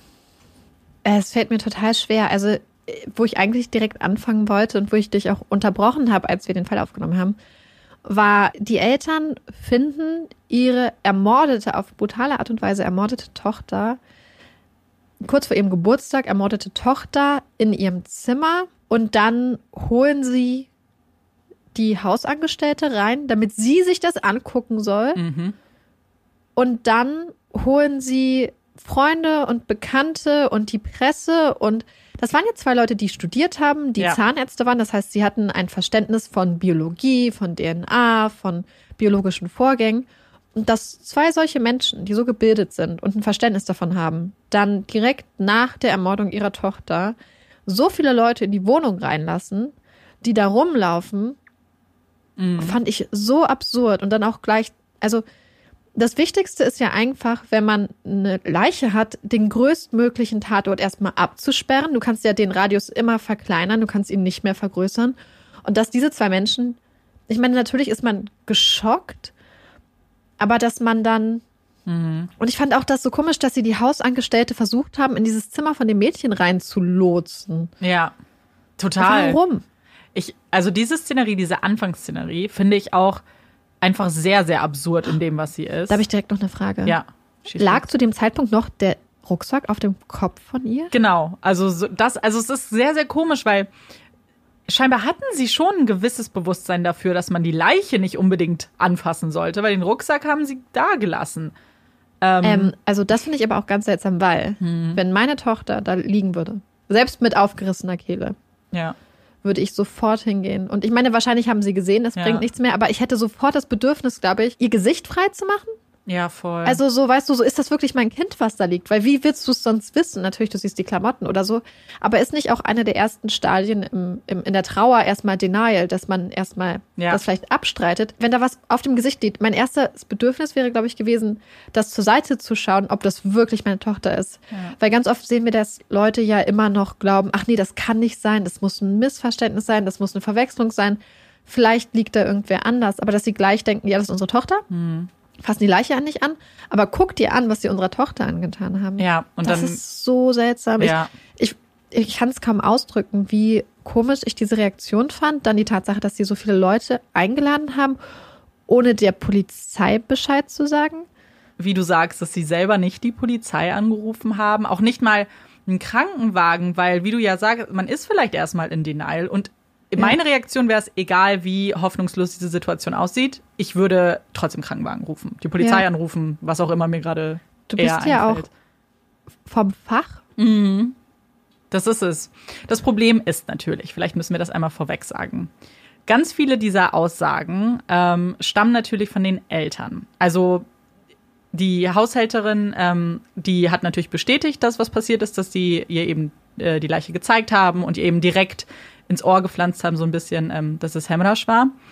Aber alles, was vorher passiert ist, ob Arushi gelesen hat, ob sie noch telefoniert, also gut, das Telefonieren kann man auch bestätigen, aber ob sie gelesen hat und so weiter, das kommt natürlich alles von den Eltern. Ja. Jetzt ohne, also, und das ist immer ein Problem, wenn Außenstehende natürlich so eine Version nicht bestätigen können. Und deswegen muss man das, glaube ich, alles so ein bisschen, ich weiß nicht, man will es nicht hinterfragen, aber vielleicht sollte man das tun. Auch so ich verstehe, dass man vielleicht, wenn man ein sehr gläubiger Mensch ist, dass man vielleicht daran glaubt, dass man es quasi wieder gut machen muss, was der Tochter widerfahren ist, um mhm. dafür zu sorgen, dass sie ins Nirvana kommt. Aber gleichzeitig finde ich das so seltsam, dass man dann darauf besteht sofort, dass sie eingeäschert wird, weil die ja. beste Möglichkeit, eine Leiche und alle Beweise etc. zu beseitigen, ist ja eine Einäscherung. Mhm, genau. Ohne, also und selbst wenn Ermittler natürlich, wenn es eine Autopsie gab und es einen Bericht gibt, aber wie oft haben wir Fälle gehabt, wo es ein zweites Mal wiederholt werden muss, ein drittes ja. Mal, weil irgendwas übersehen wird oder ähm, ja, vielleicht später auch die Möglichkeiten ganz andere sind. Aber das ist natürlich jetzt alles weg. Und ich muss sagen, ich habe mich viel über die Beerdigung, die Rituale ähm, belesen, weil ich das für den Fall und das Verständnis auch sehr wichtig finde. Weil natürlich mhm. für uns wäre es gleich komisch, warum muss das so schnell gehen? Und das, es stimmt schon. Also die, die Einäscherung soll bestenfalls am selben Tag passieren. Aber immer wenn ich das gelesen habe, waren natürlich die Fälle, wo jemand eines natürlichen Todes gestorben ist, weil die Vorbereitung auf diesen letzten Schritt ist eine sehr lange eigentlich. Und eigentlich werden die Leichen auch nicht eingeäschert, sondern verbrannt in so einem ganz großen Ritus. Äh, und es ist wichtig, dass unten angefangen wird und dann wird der Kopf noch eingeschlagen und so, ähm, damit die Seele raus kann. Das haben sie offensichtlich hier nicht gemacht. Dann frage ich mich auch, okay, warum war dann das Ritual aber so wichtig? Weißt du, was ich meine? Wenn, ja, wenn sie es dann doch nicht gemacht nee, haben. Nee, wenn es doch nicht so das, ja, das Ritual eigentlich mhm. war. Das ist schwierig. Ja. Ich habe mir einige Interviews der Eltern angeguckt und natürlich wird der Vater auch sehr oft darauf angesprochen, was war, was, warum war die Reaktion so, was ist irgendwie los, warum habt ihr euch so verhalten? Und er sagt eigentlich, wenig, weil er sagt, er kann sich eigentlich nicht erinnern. Also so diese ersten Stunden, der ganze Tag eigentlich sind für ihn so eine große, ja, so eine Verschwommenheit eigentlich, nur er weiß nicht so richtig, warum er Dinge getan hat. Er war halt in Schock, genauso Nupur auch. Und dass zum Beispiel, warum er ja auch gleich gesagt hat, guck, was Hemrash getan hat. Also das war für ihn wohl in dieser Situation wirklich die einzige Möglichkeit. Das war eben die Schlussfolgerung, Hemrash ist nicht da, also muss er was damit zu tun haben. Ich weiß nicht, natürlich, wenn man das noch nie durchlebt hat, weiß man wahrscheinlich auch nicht, wie man reagiert. Ich glaube einfach, also der Polizei und den Ermittlern, also die haben natürlich einige Fehler gemacht und eigentlich steht das Ganze auch unter dem Schirm, was für eine schreckliche Ermittlungsarbeit das war. Aber ich glaube, die schreckliche Ermittlungsarbeit hat eigentlich erst später angefangen. Weil was hätten sie tun sollen? Ich meine, sie sind gekommen, wahrscheinlich so schnell sie konnten, weil wir wissen auch nicht genau, wann der Wachmann sie angerufen hat. Und dann war ja wirklich Hopfen und Malz verloren. Da waren so viele Leute in der Wohnung. Und es wäre ja auch ganz wichtig gewesen, da den Tatort so groß wie möglich zu machen, um einfach mhm. ausschließen zu können, ist jemand von extern in die Wohnung eingebrochen, gibt es Einbruchsspuren. Gibt es beispielsweise Fingerabdrücke, vielleicht an Fenstern, an Türen, die da nicht hingehören? Allein die Tatsache, dass sie Arushis Fingerabdrücke nicht mehr nehmen mhm. konnten und das später ja. auch nicht nachholen konnten, ist ja einfach mal eine Riesenversäumnis, da sie eine der Personen ist, die da mhm. gelebt hat. Und ich meine, wahrscheinlich kann man vielleicht aufgrund ja. der Größe der Fingerabdrücke davon ausgehen, wenn sie zum Beispiel irgendwo einen Fingerabdruck hinterlassen hat. Aber eigentlich wäre es ja total wichtig, genau solche Sachen zu machen. Und ich finde auch die Tatsache, dass sie 26 Fingerabdrücke genommen haben, mhm. ist sehr wenig. Wenn du bedenkst, ja. dass Menschen einfach zehn Finger haben und dass da so viele Menschen waren, wenn wir davon ausgehen, wie viel, 20 Leute waren 20, hm. Dann hätten sie von jeder Person theoretisch nur einen Fingerabdruck genommen. Das heißt, es müssen ja, ja. hunderte Fingerabdrücke da gewesen sein. Die Tatsache, dass sie sich auf so viele mhm. dann konzentriert haben, zeigt halt eigentlich, dass sie nicht alles gemacht haben. Und nee. ich finde, es ist einfach so schlimm zu sehen, wie viel dann einfach gleich verloren wurde. Also es gibt ja einmal das Szenario, dass Nupo und Rajesh ihre Tochter und ihren Hausangestellten getötet haben. Genau. Oder jemand von extern hat die beiden getötet. In dem Fall würde das bedeuten, dass da ein Doppelmörder frei mhm. herumläuft, der, wenn da kein Motiv war, potenziell vielleicht ja auch ein Serientäter sein könnte, wenn da keinerlei Verbindung war. Das heißt, entweder ist es so, wir haben hier vielleicht einen Serienmörder, der sich eine Chance genommen hat, ja die sich ergeben hat. Oder wir haben jemanden, der vielleicht aber trotzdem eine Beziehung und Verbindung dazu hat. Ich meine, die Tatsache, dass vielleicht ihr Gesicht zugedeckt war und so, ist ja irgendwie. Ich glaube. Wirkt persönlich, ja. oder ist vielleicht auch nur Küchenpsychologie, aber. Nee, ich glaube schon. Ich glaube, dass hier einfach die Art und Weise, wie umgebracht wurde, dass nachträglich noch die Kehlen aufgeschlitzt wurden. Das war ja nachdem die beiden schon tot waren. Da hat sich jemand auch Zeit genommen. Und das, finde ich, spricht auf ja. jeden Fall für eine persönliche Tat, weil wenn du jetzt ein Serientäter bist, der vielleicht einfach aus Mordlust tötet, würdest du trotzdem so schnell wie möglich weg sein wollen. Aber sich die Zeit zu nehmen, einen Tatort zu drapieren, noch jemanden durch die halbe Wohnung zu schleppen, auf die Terrasse zu bringen. Musst ja auch den Schlüssel dafür haben. Ja, das ist ja so das, genau wie du sagst. Also es gibt eben diese zwei Szenarien. Und wenn es jemand von außen wäre, dann muss er eben reingekommen sein, irgendwie durch den Schlüssel. Und es gibt eben diese drei Türen, bevor du überhaupt in der Wohnung bist. Und dann musst du dich schon einigermaßen ausgekannt haben, um zu wissen, wer wo ist. Arushis Zimmertür zum Beispiel ist eigentlich immer verschlossen und die hat auch ein automatisches Schloss. Also wenn zugezogen wird, dann ist die Tür zu. Es gibt einen Schlüssel, den Arushi eigentlich immer hat und einen, der bei der Mutter auf dem Nachttisch liegt. Sie war sich dann aber nicht sicher, ob sie die Tür zugezogen hat, nachdem sie rausgegangen ist. Also besteht die Möglichkeit, dass die Tür offen war. Aber sie sagt, es besteht auch die Möglichkeit, dass es jemand von ihr aus dem Nachttisch einfach runtergenommen hat. Und da denke ich. Dann müsstest du ja wissen, dass der da ist. Ja, genau. Da, welches Risiko, warum geht der so ein Risiko ein, in ein Elternschlafzimmer zu gehen, wo jemand schläft, dich reinzuschleichen, den Schlüssel zu klauen, um dann in ein anderes Zimmer zu gehen, wenn du eigentlich ja nur töten wolltest? Und warum tötest du dann auch Hamrisch ja. auf die gleiche Art und Weise und schleppst seine Leiche noch weg? Oder ja. tötest ihn dann oben? Weil wenn du jemanden auf dem Dach getötet hättest, das ist ja super exposed. Also das mhm. ist ja eine, das ist ja die Wahrscheinlichkeit, dass das vielleicht jemand mitbekommt, dass es jemand hört, dass es jemand ja. sieht, gar nicht so unwahrscheinlich. Nee, und ähm, das hatte ich in dem Text auch nicht erwähnt, aber es ist ein riesengroßer Gebäudekomplex. Das sind tausend Wohnungen in diesem Gebäude, mehrere Wachmänner, die eigentlich patrouillieren und die haben nichts gesehen, aber das ist alles, also es ist nicht wirklich ein aussagekräftiges Argument, weil sie einfach so einen großen ja, Bereich eben eigentlich bewachen und da kann natürlich auch einfach einem was ähm, entgehen. Aber du bist trotzdem das Risiko eingegangen, von jemandem gesehen zu werden und dann suchst du dir auch gezielt eine Wohnung aus, dann musst du noch irgendwie reinkommen, dann holst du noch den Schlüssel. Ja, also diese Theorie, dass es einfach jemand Außenstehendes ist, natürlich gibt es sie. Ich habe aber einfach das Gefühl, dass es noch jemanden geben muss, der irgendwie involviert ist, von dem wir nicht sprechen. Und es könnten vielleicht Bekannte sein.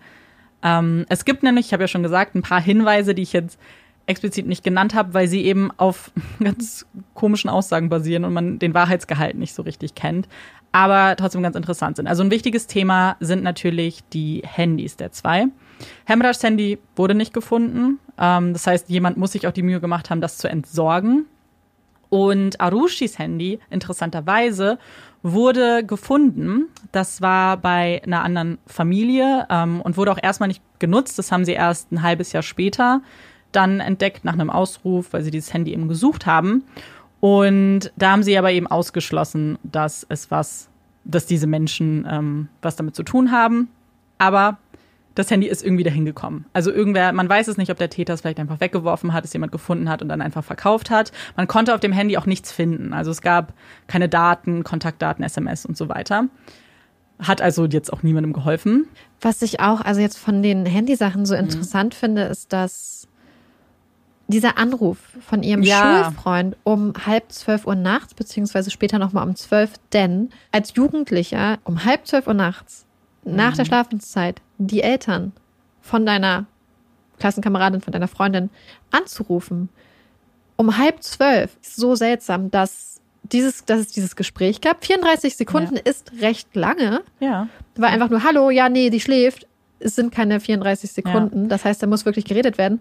Und dann auch, dass eine halbe Stunde später niemand mehr ans Telefon gegangen ist. Okay, das würde ich fast verstehen, weil wenn mich jemand einmal anruft und dann sehe ich die gleiche rum und rufe mich nochmal an, vielleicht wäre ich auch einfach sauer und würde es zum Beispiel wegdrücken oder einfach nicht rangehen. Aber ich finde das so komisch, dass auch dieser Junge gedacht hat, oh, vielleicht ist irgendwas passiert, weil warum hm. lässt dich die Tatsache, dass deine Freundin nicht ans Handy geht, bei den Eltern anrufen? Ja. Weißt du, was ich meine? Du, das würdest du ja nicht machen, wenn du denkst, ach, sie hat es vielleicht einfach ausgemacht oder sie ist jemand, der einfach nicht zurückschreibt. Da muss ja irgendwas passiert sein, dass dieser junge Mann so besorgt ist, dass er da nochmal anruft. Ja, und dieser Anruf ist auch ganz wichtig, denn Arushis Eltern sagen, sie erinnern sich nicht an den Anruf. Also sie erinnern sich nicht, dass ähm, da jemand telefoniert hat, geschweige denn sie mit irgendwem gesprochen haben. Okay. Ähm, aber der Zeit, also es liegt eine halbe Stunde unter ähm, zwischen diesen beiden Anrufen. Und es ist, wie du sagst, komisch, dass beim ersten Mal rangegangen wird und beim zweiten nicht. Und darauf wurden sie natürlich angesprochen und haben gesagt, na ja, ähm, warum sie das Telefon überhaupt nicht gehört haben. Ja, Arushi hat manchmal ähm, das auf lautlos gestellt. Aber wie konnte man dann beim ersten Mal rangehen, wenn der, wenn das Telefon nicht an war? Ich habe fast so ein bisschen das Gefühl, was wäre, theoretisch mhm. gewesen, wenn dieser junge Mann abends anruft. Ja. Weil Arushi nicht rangegangen ist. Und dann als Elternteil fragt man danach so, warte mal, wieso rufst du nachts um halb zwölf an? A, ist das super dreist und unhöflich. Und B, wer ist Arushi für dich? Mhm. Also beziehungsweise, was bedeutet sie dir? Vielleicht sind sie dann skeptisch geworden und haben gedacht, hey, warte mal, jetzt ruft gerade um halb zwölf an. Was ist, wenn ihre Eltern dann zu ihr gegangen sind, sie zur Rede gestellt haben und sie ja. zum Beispiel gesagt hat, ja, es kommt raus, dass sie einen Freund hat, weil. Was wäre, wenn sie dann gesagt haben, gib uns dein Handy, wir gucken, was auf deinem Handy beispielsweise ist? Weil du hast ja gerade gesagt, das Handy hat man erstmal nicht gefunden, sondern später, als es schon quasi mhm. gesäubert ja. wurde. Theoretisch sagen sie, hey, gib uns dein Handy, wir gucken uns das an, was da los ist. Und dann sagen sie, okay, das ist jetzt vielleicht eine Sache, die wollen wir nicht. Die Situation eskaliert. Mhm. Vielleicht sind sie aber auch erstmal so, okay, wir müssen erstmal drüber nachdenken, was wir jetzt machen. Nehmen sich einen Scotch, nehmen ja. sich eine Flasche Scotch, schenken sich was ein, gehen zu Hemrisch und sagen vielleicht, hey, du bist unser Vertrauter, mhm. hast du was mitbekommen? Ja. Wir wollen gerne mit dir darüber reden. Die Situation eskaliert insgesamt und am Schluss sind zwei Leute tot. Es ist natürlich nur eine krasse Vermutung. Ist es, aber ich ja. habe fast das Gefühl, dass dieser Anruf, weil ich das so seltsam finde, mhm. vielleicht als Trigger für irgendwas fungiert ja. hat, was halt dazu geführt hat, weil vielleicht waren die Eltern auch so, hey, wir haben dir eine Kamera geschenkt und du fängst eine Beziehung mit einem Jungen an, mhm. wie undankbar bist du. Ja, die Kamera, dazu gibt es auch noch etwas. Ähm, und zwar hat Arushi ja Fotos gemacht, zum Teil mit ihren Eltern, aber zum Teil auch alleine. Und diese Fotos sind nummeriert. und haben eben diese Zeitstempel. Und das letzte Foto, was eben von 22.10 Uhr ist, hat äh, die Nummer 23. Das heißt also, sie hat 23 Fotos gemacht. Auf der Kamera waren aber nur fünf. Das heißt, 18 Fotos, das ist ziemlich viele, wurden gelöscht. Man weiß nicht, was auf den Fotos ist. Und es hat natürlich für Spekulation auch gesorgt, weil man sich eben gefragt hat, könnte da vielleicht ähm, irgendwas drauf sein. Aber dann daraufhin meinte eben Nupur, naja, es ist für sie ist es eigentlich glasklar. Sie glaubt einfach, dass Arushi mit dieser Kamera rumexperimentiert hat, Fotos gemacht hat und die einfach nicht schön fand und dann gelöscht hat. Also als ich in dem Alter Fotos von mir selbst mhm. gemacht habe, egal wie hässlich waren die waren, ich habe die erstmal nicht gelöscht, sofort. Ja, ich frage mich, also ich bin da, ich bin nicht abgeneigt, dir das abzukaufen. Einfach mhm. weil ich glaube, wenn du eine neue Kamera hast, dass du vielleicht auch Funktionen so ein bisschen ausprobierst. Dass du sagst, ja. oh, wo kann ich theoretisch löschen und dann machst du, in, kann ich vielleicht mehrere auf einmal löschen. Oder also ist es dir vielleicht peinlich? Ja, genau, vielleicht, oh nein, das ist da oder keine, genau. Also ich mhm. bin da so ein bisschen hin und her gerissen und kann mir schon vorstellen, dass da vielleicht wirklich nichts hintersteckt. Ähm, dann gibt es noch etwas, was ganz oft erwähnt wird im Zusammenhang mit diesem Fall, weil geht es um den Router. Wir wissen, dass Nupur ja rübergeschickt wurde äh, in Arushis Zimmer, um diesen Router anzumachen. Und das war eben kurz nach elf. Wir müssen halt immer auch denken, die, der Todeszeitpunkt war zwischen zwölf und eins. Also ist ja auch relativ wichtig. So, sie hat diesen Router angemacht, ist dann zurückgegangen und dann hat sich der Router um 3.40 Uhr wieder ausgestellt. Also nach dem Todeszeitpunkt. Die äh, Hersteller des Routers haben gesagt, das passiert eigentlich nicht automatisch. Das ist etwas, was man eigentlich manuell machen müsste, außer es ist ein Fehler oder es gab einen Kurzschluss. Einen Kurzschluss gab es nicht an dem Tag, das hat man dann geprüft. Aber natürlich, Fehler kannst du nicht, also zu dem Zeitpunkt konnte man es nicht prüfen und damit haben die Ermittler diesen Fakt auch einfach abgehakt und gesagt, okay, den Router lassen wir jetzt einfach mal sein. Da sind so mhm. viele mhm. komische Sachen dabei. Ja. Ah, ich weiß echt nicht. Also ich habe, wie gesagt, meine Theorie ist, dass mhm. Hemresch vielleicht eher so ein also ich meine, natürlich müssen wir vielleicht auch das ansprechen, was ja scheinbar viele gedacht haben. Vielleicht ja. ist, dass Hemrisch und Arushi eine Beziehung hatten. Mhm. Aber so wie du es beschrieben hast, kann ich mir das irgendwie nicht so wirklich vorstellen. Das, ja, dass, Glaube ich auch nicht. Einfach weil auch Hemrashs Frau hat, also ich meine natürlich, er, er würde, wenn es so wäre, würde er ihr nichts sagen, aber sie hat gesagt, das war wie eine, eine zweite Tochter für ihn. Also es war, ja. ich kann mir eher so ein, ja, so ein freundschaftliches, vielleicht ja, so eine Bezugsperson irgendwie, das kann ich mir einfach eher vorstellen. Und das meinte ihre Freundin ja auch. Also ihre beste Freundin hat gesagt, dass wir waren gar nicht ist sexuell aktiv. Wir waren noch nicht, wir haben keine Jungs geküsst. Wir haben nichts gemacht und. Das ist die Sache, nachdem das, was du erzählt mhm. hast mit der Freundin und so, war das dann auch mein Gefühl, dass ich irgendwie eher das Gefühl hatte, entweder er ist ein Sündenbock, mhm. dass er quasi getötet wurde als Sündenbock oder dass er in etwas reingeraten wurde, wo er dann vielleicht als Zeuge dann ausgeschaltet werden mhm. musste und dann hat man gedacht, hey, wenn wir den Zeugen ausschalten, haben wir gleichzeitig auch unseren potenziellen Sündenbock. Also das kann ich mir so ganz gut eigentlich vorstellen. Und ich habe wirklich das Gefühl, dass es da vielleicht irgendwas gab, weil ich verstehe auch nicht, warum dieser Junge um 12 Uhr nochmal angerufen mhm. hat. Warum? Also, und es ist ja. so ein langes Gespräch und ich kann mir nicht vorstellen, warum man als Teenager, was ja sowieso schon komisch ist, bei den Eltern von mhm. jemandem anzurufen, das dann nochmal macht, außer wenn man sich vielleicht sorgt. Ja, total. Und du musst dir ja wirklich Sorgen gemacht haben, wenn du das erste Mal angerufen hast mhm. und dann das zweite Mal. Ja, total. Ich muss auch sagen, ich kann mir auch vorstellen, dass er sich vielleicht Sorgen gemacht hat, weil es gibt so Ausschnitte von Arushis Verhalten, also Telefonverhalten, einfach die SMS, die sie ausgetauscht hat. Und es fällt, dieser Tag fällt schon extrem raus. Der früheste Moment, ab dem sie dann das Handy ausgemacht hat, war irgendwie 11.20 Uhr. Aber zum Beispiel alleine am Vorabend hat sie bis 1 Uhr noch an ihrem Handy gesessen und irgendwie Nachrichten ja. geschrieben. Ich kann mir schon vorstellen, wenn auf einmal ab 9 Uhr keine Reaktion kommt und die Nachrichten auch nicht ankommen, dass man sich Sorgen vielleicht macht. Ja. Und ich kann mir auch nicht vorstellen, dass wenn man so ein neues spannendes Geschenk bekommt, wie ja. man eine Kamera, vielleicht hat sie das Geschenk bekommen, hat geschrieben, hey, ich habe eine Kamera bekommen, weil irgendwie irgendwas muss er dann auch noch mal angerufen haben. Mhm. Und was ist, wenn er dann angerufen hat? Ihre Eltern waren dann so, hey, was ist das?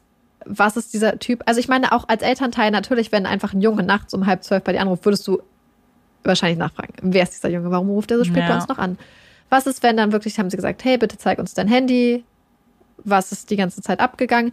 Wer weiß, was das für Fotos auf der Kamera waren. Wenn das zum Beispiel ihr Freund gewesen wäre, vielleicht hätte sie ein paar cute Fotos in Anführungsstrichen von sich gemacht, ja. so weil sie ihm irgendwie hübsche Bilder schicken wollte oder in vielleicht aufreizenden, in Anführungsstrichen, Posen posiert hat. Ja. Was ist, wenn das einfach ihre Eltern, selbst wenn man liberal ist oder sich für einen liberalen Menschen hält, glaube ich, dass mhm. manche Menschen in solchen Situationen dann trotzdem einfach unglaublich unbeherrscht reagieren können. Ja. Und was ist, wenn das dann so war? Und was ist, wenn Hemresch dann beispielsweise einschreiten wollte oder oder sie ihn dann halt wirklich einfach als Zeugen aus dem Weg räumen wollten. Aber andererseits möchte ich auch nicht die Eltern. Nee, ja. Aber ich sehe halt eigentlich kein, kaum ein Alternativszenario, weil ja auch gerade durch ihr Zutun alle alternativen Ermittlungswege eigentlich von Anfang an unmöglich gemacht mhm. wurden. Es war einmal diese Aussage, sucht Hemresch, ich gebe euch ja. Geld dafür. Ja. Und wir zerstören den kompletten Tatort, indem wir ganz viele Leute hier reinlassen. Ja, das ist es. Mir geht es nämlich genauso. Aber dann trotzdem, egal wie komisch das ist, wie viele Fragen man hat und wie wenig Sinn das ergibt, sie hätten halt auf dieser Grundlage niemals, in meine, meines Erachtens, niemals ähm, verurteilt werden dürfen. Auf keinen Fall. Weil. Aber was ich mich auch so frage, ist, wenn deine Tochter umgebracht wird hm. Und du verdächtigst einen Menschen und der Mensch kann es offensichtlich sein, weil er tot ist, hast du dann nicht dieses Gefühl, ich möchte rausfinden, wer in meine Wohnung eingebrochen ist. Ich möchte das rausfinden. Da sind Menschen unterwegs, die sind potenziell gefährlich. Warum hat niemand, warum ist niemand auf diese Idee gekommen, hey, da läuft ein potenzieller Serienmörder rum? Ja. Weil das, das muss doch allen Menschen in diesem riesigen Gebäudekomplex mega Angst gemacht haben. Außer man denkt halt sowieso, mhm. dass es halt eine interne Sache war. Ich glaube, davon sind sehr, sehr, sehr, sehr viele Menschen überzeugt. Also ich habe ich hab ja ein paar Kommentare vorgelesen für euch. Das ist nur ein Bruchteil. Die, die Stimmen sind sehr eindeutig ähm, und auch die Stimmen in der indischen Bevölkerung glauben, dass sie es waren. Ich glaube, deswegen hat man nicht dieses Bedürfnis unbedingt ähm, oder diese Angst, weil sie sich so sicher sind. Was ich auch schwierig finde, was den Eltern nämlich, das wird den Eltern noch so ein bisschen zum Verhängnis, weil nachdem sie jetzt freigesprochen wurden und jetzt ähm, ja auch wieder einfach ihr Leben leben und es keine Ermittlungen gibt, fragen sich alle, ja, aber warum wird nicht ermittelt? Warum sind die Eltern nicht dafür, dass noch ermittelt wird? Und da muss ich auch ehrlich sagen, also vorausgesetzt, sie sind es nicht. Selbst wenn sie, also ich finde, in keinem Szenario würde ich an ihrer Stelle nochmal Ermittlungen einleiten wollen. Wenn ich es war, erst recht nicht. Wenn ich es nicht war, nach der Erfahrung, also ich kann es denen wirklich nicht verübeln, dass sie jetzt einfach in Ruhe irgendwie ihr Leben leben. Ja. Andererseits, wenn du denkst, dass dann jemand ist. Ich frage mich halt auch, hm. die wenigsten Verbrechen passieren ja ohne Kontext. Ja. Dass sie dann niemanden anders verdächtigt haben, niemand, der sich komisch verhalten hat und, und dann sind da diese drei Gläser bei ihnen im, im Zimmer. Das finde ich auch so seltsam. Ich wollte gerade sagen, sie haben noch die drei Leute verdächtigt und super gut vernommen. Das war, das, ich habe ich hab so, als ich das gelesen habe. Oh mein Gott. Das ist das Schlimmste, also wirklich, wir haben ja über Verhörmethoden gesprochen, die ethisch schon verwerflich ja. auch sind. Aber das war für mich wirklich das Schlimmste. Es gibt, da gibt es nämlich etwas, ähm, das hatte ich auch so nicht erwähnt, weil ich unbedingt darüber sprechen wollte, weil das wäre sonst zu kurz gekommen. Und zwar hatte, also diese, ähm, die Protokolle von dem Verfahren, also von diesem Verfahren in Anführungszeichen, dieser Methode, hat nie jemand gesehen. Auch die Teil war es nicht. Egal wie oft sie angefragt die Verteidiger haben es nicht gesehen, weil die, also die Richter haben damals gesagt, und sie haben ja recht, naja, ihr müsst ja nicht sehen, weil es darf ja vor Gericht eh nicht angeführt werden, weil es als Beweismittel nicht zugelassen ist. Oh. Aber ich kann schon verstehen, dass man es sehen will. Und dann ist etwas passiert. Und zwar haben sie, hat das CBI ja die Zusammenfassung von diesen Narkotests geschrieben und hat ein ganz bestimmtes Video, das erste mit Krishna, ich glaube das erste mit Krishna, ähm, natürlich beschrieben und gesagt, das und das ist passiert. Das sind halt eben 45 Minuten. Und dann ist das Video geleakt. Und das Video geht eine Stunde eigentlich. Und die ersten 15 Minuten sind, wie er es nur bestreitet, dass er nichts damit zu tun hat. Und dann haben sie Suggestivfragen gestellt. Und dann kamen eben die Geständnisse in Anführungszeichen. Zumal man ja, wenn man so einen Schritt macht, vielleicht wirklich als erstes das Alibi prüfen sollte? Das yep. habe ich nicht verstanden. Mm -mm. Wie kann es sein, dass man drei Menschen dieser A Öffentlichkeit aussetzt, wenn man das ganze Verfahren hätte vermeiden können, indem man einfach als erstes einmal die Alibis prüft? Das ist doch das Erste, was du guckst. Ja.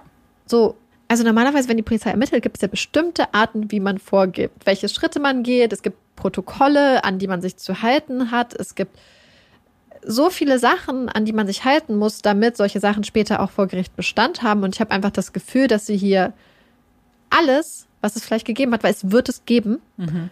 in den Wind geschmissen haben und gesagt haben, huh, Ja.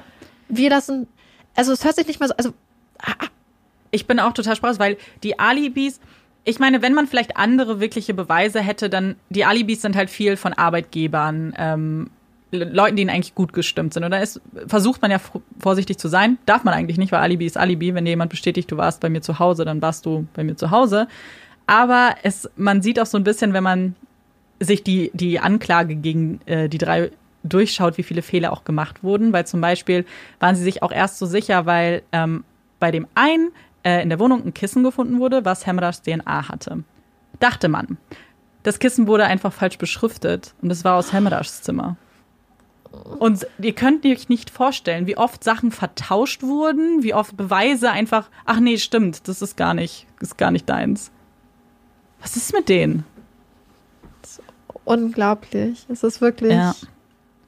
Und ich habe einfach das Gefühl, man hätte halt, wie du sagst, sie wurden öffentlich ja auch an den Pranger gestellt für einen Zeitraum. Und die haben diese Narkotests gemacht, die haben auch andere, die haben auch Lügendetektor-Tests mit denen gemacht und so. Also lange Zeit sie auch einfach verhört als Verdächtige.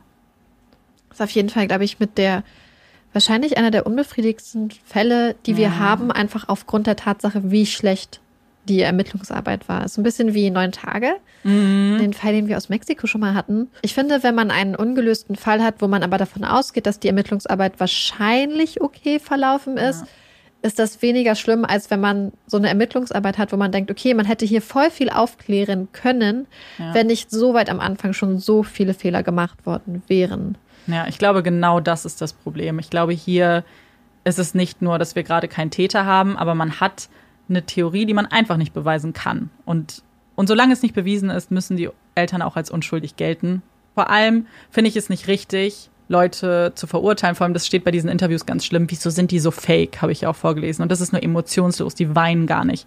Und wenn man sich diese Interviews anguckt, ja, sie weinen nicht. Und ja, sie artikulieren sich gut. Das sind eben gebildete Menschen und sie sprechen sehr trocken verhältnismäßig darüber. Aber wenn man nicht drin steckt und selbst wenn man drin steckt, jeder geht damit unterschiedlich um. Und ich ganz, ganz oft wird das übrigens auch mit dem Maddie-Fall verglichen, weil sie eben sagen, ja, ist genau wie bei den Eltern von Maddie. Und da bin ich ja auch so ein großer Vertreter davon. Lasst die Eltern einfach in Ruhe. Wenn es keine Beweise gibt, gibt es keine Beweise. Aber ich finde es auch krass, es ist einfach so ein Armutszeugnis, wenn dein CBI, CBI. hm? CBI so was macht. Ja, ich glaube, dass hier ein großes Problem eben in diesen Organisationen ist, weil die Polizei, die die Ermittlungen am Anfang gemacht hat, ist staatlich. Das CBI ist staatlich. Ne, Also es ist, es hängt alles miteinander. Dann muss man auch kurz darüber reden. Das Gericht, was die verurteilt, ist ein CBI-Court. Das heißt, das ist eine Ja. Familie. Da hatte ich fast das Gefühl, dass sie sie nur verurteilt haben Ja. als in Anführungsstrichen Rache dafür, dass sie quasi dieses Verfahren nochmal einleiten wollte und Ja. gegen diese CBI-Entscheidung, dass die Akte geschlossen wird. Das ist für mich, hat sich das eher so nach so einer Racheaktion oder einer Abschreckung angehört, so nach dem Motto, du stellst uns in Frage, dann kriegst du jetzt dafür die Antwort. Ja, das mit dem Auswischen, das Gefühl hatte ich auch. Ich glaube, dass einfach ähm, eine Verurteilung wollten und gehofft haben so ein bisschen, dass damit das Thema abgeschlossen ist und keiner mehr so genau hinsieht. Genau, also wir haben jetzt viel geredet. Wahrscheinlich könnte man noch ewig weitererzählen. Ähm, eine Sache, die ich aber noch sagen wollte, ist, dass es zu diesem Fall eine relativ neue Dokumentation gibt. Die ist letztes Jahr erschienen und wurde von HBO veröffentlicht kann ich euch nicht empfehlen, weil man sie in Deutschland nicht gucken kann. Also die gibt es ausschließlich bei HBO Max und das ist ja derzeit noch nicht in Deutschland ähm, angekommen. Das heißt aber, wenn es in Zukunft auch in Deutschland HBO Max gibt, dann spreche ich schon mal vielleicht eine Empfehlung aus. Ich habe mir Zusammenfassungen der Doku durchgelesen und hoffe, dass ich dann alles mit eingebaut habe in den Fall. Aber gucken konnte ich sie leider nicht. Ich habe diverse Dinge versucht. Ihr braucht mir auch jetzt nicht zu schreiben, oh, da gibt es Möglichkeiten. Ja, es ist nicht so leicht, wie ihr denkt. Und es ist nicht so legal, wie ihr dann Nee, denkt. nee, nee, nee, nee. Weil da gibt's auch noch so Grauzonen vielleicht, aber in denen fühle ich mich ja auch nicht immer wohl. Damit wir jetzt vielleicht einmal wegkommen von den Theorien und nochmal durchatmen können, das Ganze verarbeiten können, kommt jetzt unsere Puppy Break. Yay! Ich bin diese Woche ja wieder mit der Puppy Break dran und ich möchte an dieser Stelle ein ganz großes Dankeschön an Nadja rausschicken. Die hat uns nämlich neulich einen Artikel geschickt und meinte, hey, das ist ja vielleicht ein spannender Puppy-Fact für euch. Und dann habe ich mir den angeguckt und dachte so, ja, das wird meine nächste Puppy Break. Habe direkt Amanda gefragt, ob ich die auch machen kann. Amanda erinnert sich angeblich nicht mehr daran. Nee. Wirklich nicht. Das bedeutet aber nichts. Und True. deswegen möchte ich heute mit euch darüber reden, was es bedeutet, wenn ein Hund einen antapst. Das heißt, welche Bedeutung steckt dahinter, wenn der Hund einem die Pfote zum Beispiel auf die Schulter oder auf den Körper legt? Und mit Schulter meine ich offensichtlich nicht, wenn man steht. Stell dir mal vor, da kommt so ein Hund und ist so, yo, Marike. So eine Dogge. Da, da wird es gehen, wenn die sich hoch. Also, in dem Artikel wird gesagt, dass die erste Möglichkeit ist, dass der Hund vielleicht Angst hat. Das heißt, wenn es die normale Essenszeit des Hundes ist und der Hund euch dann in Name antapst, kann es sein, dass er einfach damit verlangen möchte, dass man ihm was zu essen gibt. Also, das wäre einmal ganz spannend, immer einen Blick auf die Uhr zu werfen, ob vielleicht einfach Abendbrotszeit ist und der Hund darauf aufmerksam machen möchte. Dann kann es sein, dass der Hund sich einfach nach Aufmerksamkeit sehnt. Ich finde, das macht total viel Sinn. Das heißt, wenn der Hund euch antapst, kann es einfach sein, dass ihr zum Beispiel oder dass der Hund einfach das Gefühl hat, hey, jetzt möchte ich ein bisschen Aufmerksamkeit, beschäftigt euch mit mir und dass er das mit diesem Getapse erreichen möchte. Dann gibt es auch noch eine andere Erklärung, die ist ein bisschen trauriger. Das heißt, das kann sein, dass der Hund gestresst ist oder vielleicht auch ein bisschen Angst hat. Das heißt, hier kann man aufgrund der Körpersprache dann wahrscheinlich erkennen, ob der Hund vielleicht noch andere Signale sendet, dass der Hund ähm, gestresst ist oder Angst hat. Und in dem Fall hilft es wahrscheinlich dann am besten einfach den Hund ein bisschen ja, das Gefühl zu geben, dass er sicher ist, dass die Stimmung wieder gut wird. Und dann, das ist meine Lieblingserklärung, es ist einfach, dass der Hund sich gerade total wohlfühlt und Nähe möchte und ganz einfach sagen möchte, ich hab dich lieb. Und Olaf tapst Ah. super viel. Und zwar insbesondere, wenn wir so auf dem Sofa chillen oder im Bett chillen, dann kommt er manchmal so an und dann tapst er einen so an und dann wirft er sich so zurück und dann muss man ihn kraulen. Und sobald man aufhört, ihn zu kraulen, tapst er einen dann wieder an. Du kennst das, ne? Wenn er Ja. so dich nach vorne tapst und dann schmeißt er sich so in Pose. Und das ist unglaublich niedlich. Und er kommt auch oft an und äh, kuschelt sich so richtig irgendwie an einen an. Und das find Ich finde, ganz er macht das auch äh, öfter, wenn man ihn streichelt und er nicht möchte, dass man dann direkt aufhört, weil scheinbar Ja. war es noch nicht genug. Ja, Olaf möchte, Ja. möchte das einfach grundsätzlich. Und dann Ja. kommt diese Pfote. Ich glaube, wir haben das am Anfang auch so ein bisschen gefördert, weil als er das Mhm. angemacht hat, haben wir gesagt, oh, Taps, wie süß. Und haben halt immer gelacht darüber und uns gefreut. Und ich glaube, dann hat er gemerkt, dass das was Positives ist und dass das immer was positive Emotionen in uns auslöst. Und ich glaube, dass er das deswegen macht. Weil jedes Mal, wenn er das macht, ist es so Ja. putzig, dass wir halt anfangen dann zu lachen. Und, ähm, Ja klar, das merkt er sich ganz sicher. und das macht er einfach und das ist einfach so niedlich. Deswegen glaube ich, hoffe ich, dass er uns damit einfach sagen möchte, ich habe euch lieb und gebt mir eure Aufmerksamkeit. Und ich bin auch sicher, dass er oft sagt, gib mir Essen. und gib mir nicht das Essen, was da liegt, sondern gib mir anderes Essen. Nämlich super lecker. So, genau, die besten Leckerlis überhaupt. Danke dir für die super süße Puppy Break. Ich Danke glaube, an Nadja vor allem. Das stimmt, ganz großes Dankeschön. Und jetzt würden eigentlich unsere Empfehlungen kommen. Aber wie wir ja in der letzten Folge schon erwähnt haben, möchten wir das System so ein bisschen ändern, dass wir anstatt Empfehlungen jede zweite Woche quasi äh, einen kleinen QA machen, also Fragen von euch beantworten. Wir wollen aber damit die Folge abschließen. Deswegen schieben wir jetzt die Hot Takes vor. Und ich bin sehr gespannt. Marike, hast du einen Hot Take für uns? Ja, und zwar unabhängig von irgendwelchen Umweltfaktoren ist Styropor das aller, aller, aller, aller ekelhafteste, schlimmste Verpackungsmaterial, was es auf dieser Welt gibt. Wenn ich irgendein Elektrogerät kaufe und es ist in Styropor eingepackt Ja. und allein meine, ich habe oft trockene Hände und dann kommen die an dieses Styropor und mir stellen sich jetzt gerade alle Haare auf, weil ich Styropor so schlimm finde. Oder dieses Gefühl, oh Gott, wenn Styropor auf Styropor, oh, wer auch immer sich Styropor ausgedacht hat, war vielleicht mal legitim, aber können wir uns bitte oder irgendwelche Ja. klugen Wissenschaftler alternative Verpackungsmaterialien. Die Zeit von Styropor sollte auch aus umwelttechnischen Gründen einfach vorbei sein. Ja. Und ich finde es so schlimm, dass es immer noch Styropor gibt. Ah, Ja, kann ich dir zustimmen. Also ich finde mich graut's auch total die Vorstellung, Styropor anzufassen gerade. So ganz schlimm, ne? Ich, es tut, ich entschuldige mich an dieser Stelle bei allen, Ja, jetzt haben jetzt, alle so ein, jetzt denken wahrscheinlich alle so, oh, die Styropor. Nackenhaare stellen sich auf. Deswegen frage ich mich, gibt es überhaupt Leute da draußen, die Styropor mögen? Mhm. Ja. Weil mindestens die Leute, die Verpackung planen, müssen ja Styropor-Fans sein, weil sonst würde es nicht so viel Ja. überall benutzt Ich werden. glaube einfach, So rein logistisch ist es vielleicht nicht schlecht, weil es leicht ist und gleichzeitig ja. stabil. Aber also, ich, ich finde auch, wir sollten uns da einfach was Neues überlegen. Ja.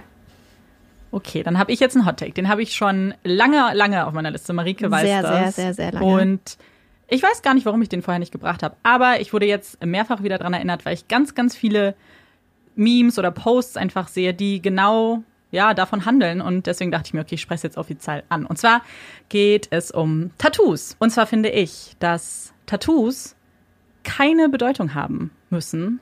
Und ich finde, wir sollten uns auch von dieser Frage, was bedeutet das, offiziell verabschieden. Und dazu möchte ich natürlich jetzt ein bisschen was sagen.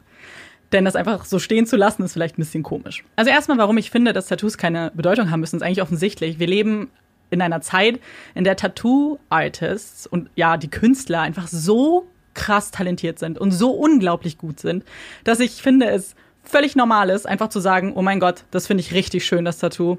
Klatsch mir das auf die Haut. Ich, das ist so eine krasse Kunst, die ich so sehr bewundere. Und nein, es muss nichts bedeuten. Und warum ich die Frage aber immer so komisch finde, ist, ich habe mehrere Tattoos und ich habe auch Tattoos, die einfach nichts bedeuten. Und jedes Mal, wenn ich darauf angesprochen werde, und ich habe diese Frage schon so oft gehört, was heißt das? Und ich dann sage, nichts, dann, dann ist erstmal eine stille Pause, die auch so richtig unangenehm ist, weil jeder gleich mit so einer Erwartungshaltung in diese Frage reingeht, dass ich ihm jetzt meine Lebensgeschichte erzähle, warum ich ein Tattoo auf dem Rücken habe. Und dann versuche ich mich immer recht zu fertigen oder manchmal mittlerweile denke ich mir auch Geschichten aus, weil ich keine Lust mehr habe. Echt? Ja, weil ich einfach keine Lust mehr habe, einfach zu sagen, nee, es hat keine Bedeutung. Und dann wiederum denke ich auch, was ist, wenn das vielleicht ein Tattoo ist, was eine Person an etwas erinnert, was vielleicht auch ein bisschen traumatisch ist, weil das machen ja viele, um irgendwie Erlebnisse zu verarbeiten. Ich weiß nicht, ob die Menschen dann immer darüber sprechen wollen, irgendwie auf der Straße. Ja, das ist für eine verstorbene Person zum Beispiel. Ich habe immer das Gefühl, man kann über Tattoos sprechen, aber ich freue mich zum Beispiel immer total, wenn jemand mir sagt, oh mein Gott, das ist total schön gestochen. Äh, oh, so, fein, äh, so fein.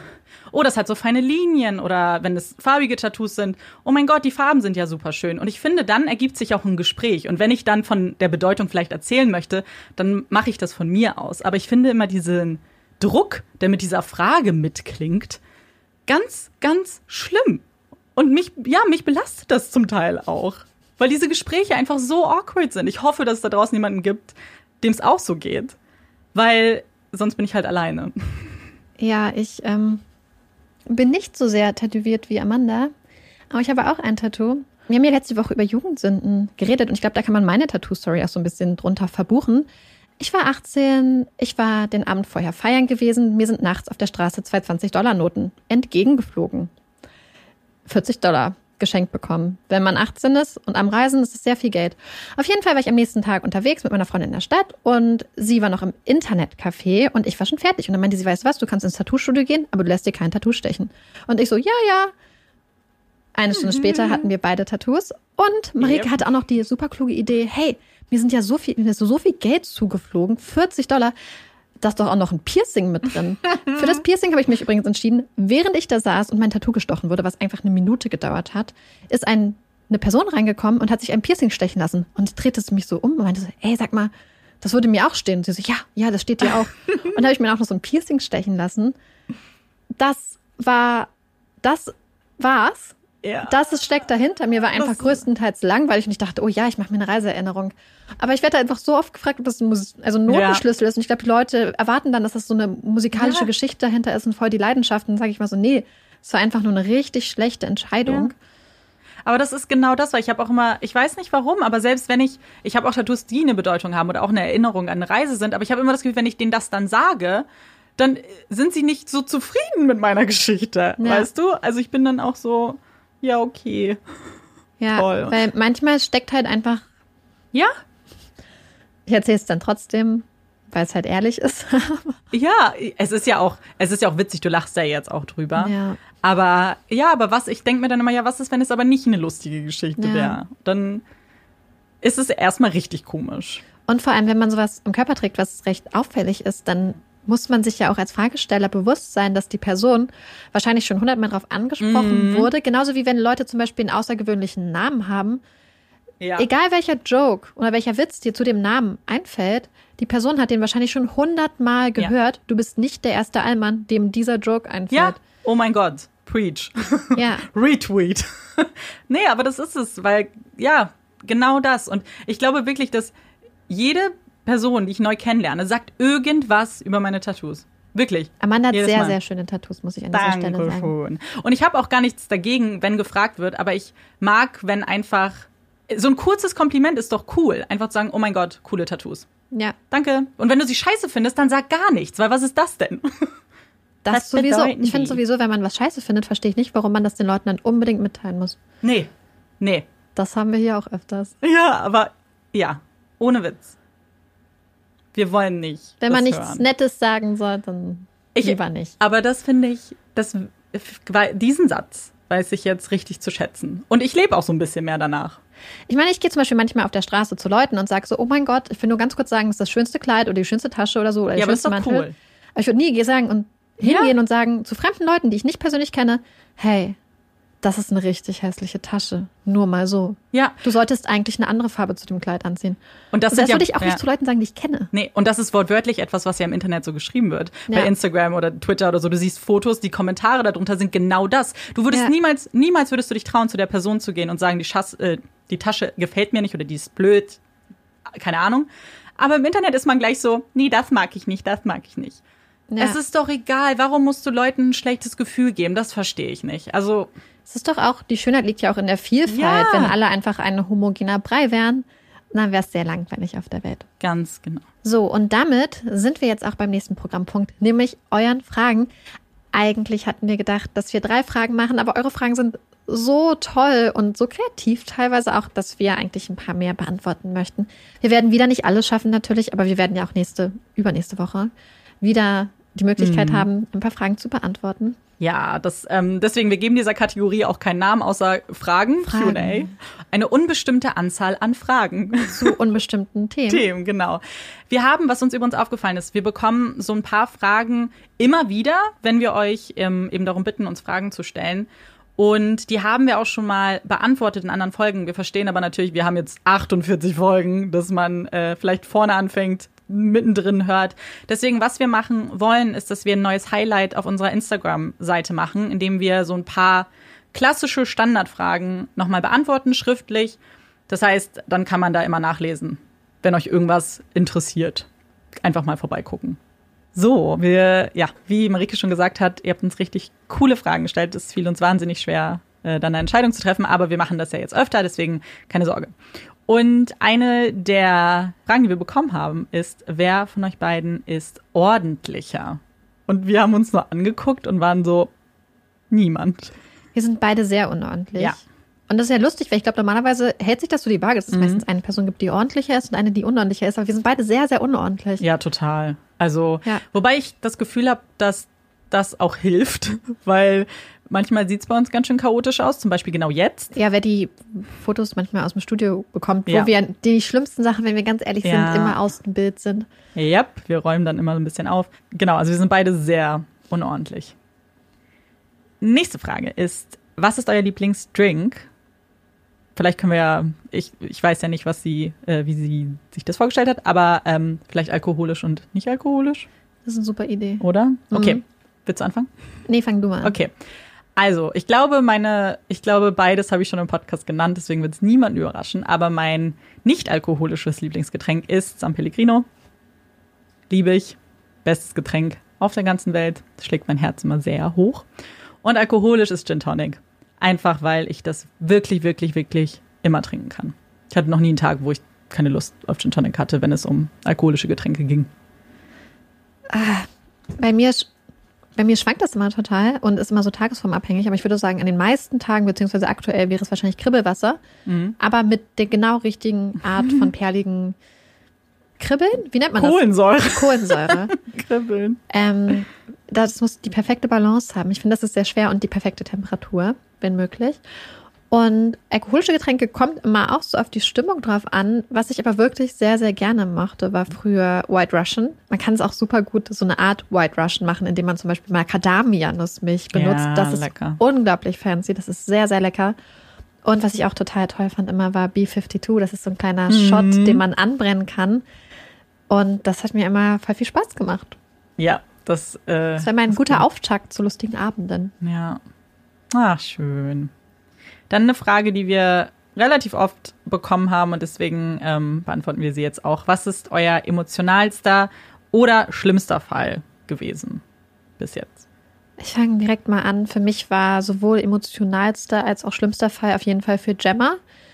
Ja. Falls ihr euch daran erinnert, ähm, wir hatten da sogar die Situation, dass ich einmal rausgegangen bin, weil dort Folterszenen beschrieben wurden und das hat mich so mitgenommen, gerade auch, weil es um Gemma ging, um mhm. ein ganz besonderes Opfer, dass ich damit irgendwie gar nicht klargekommen bin.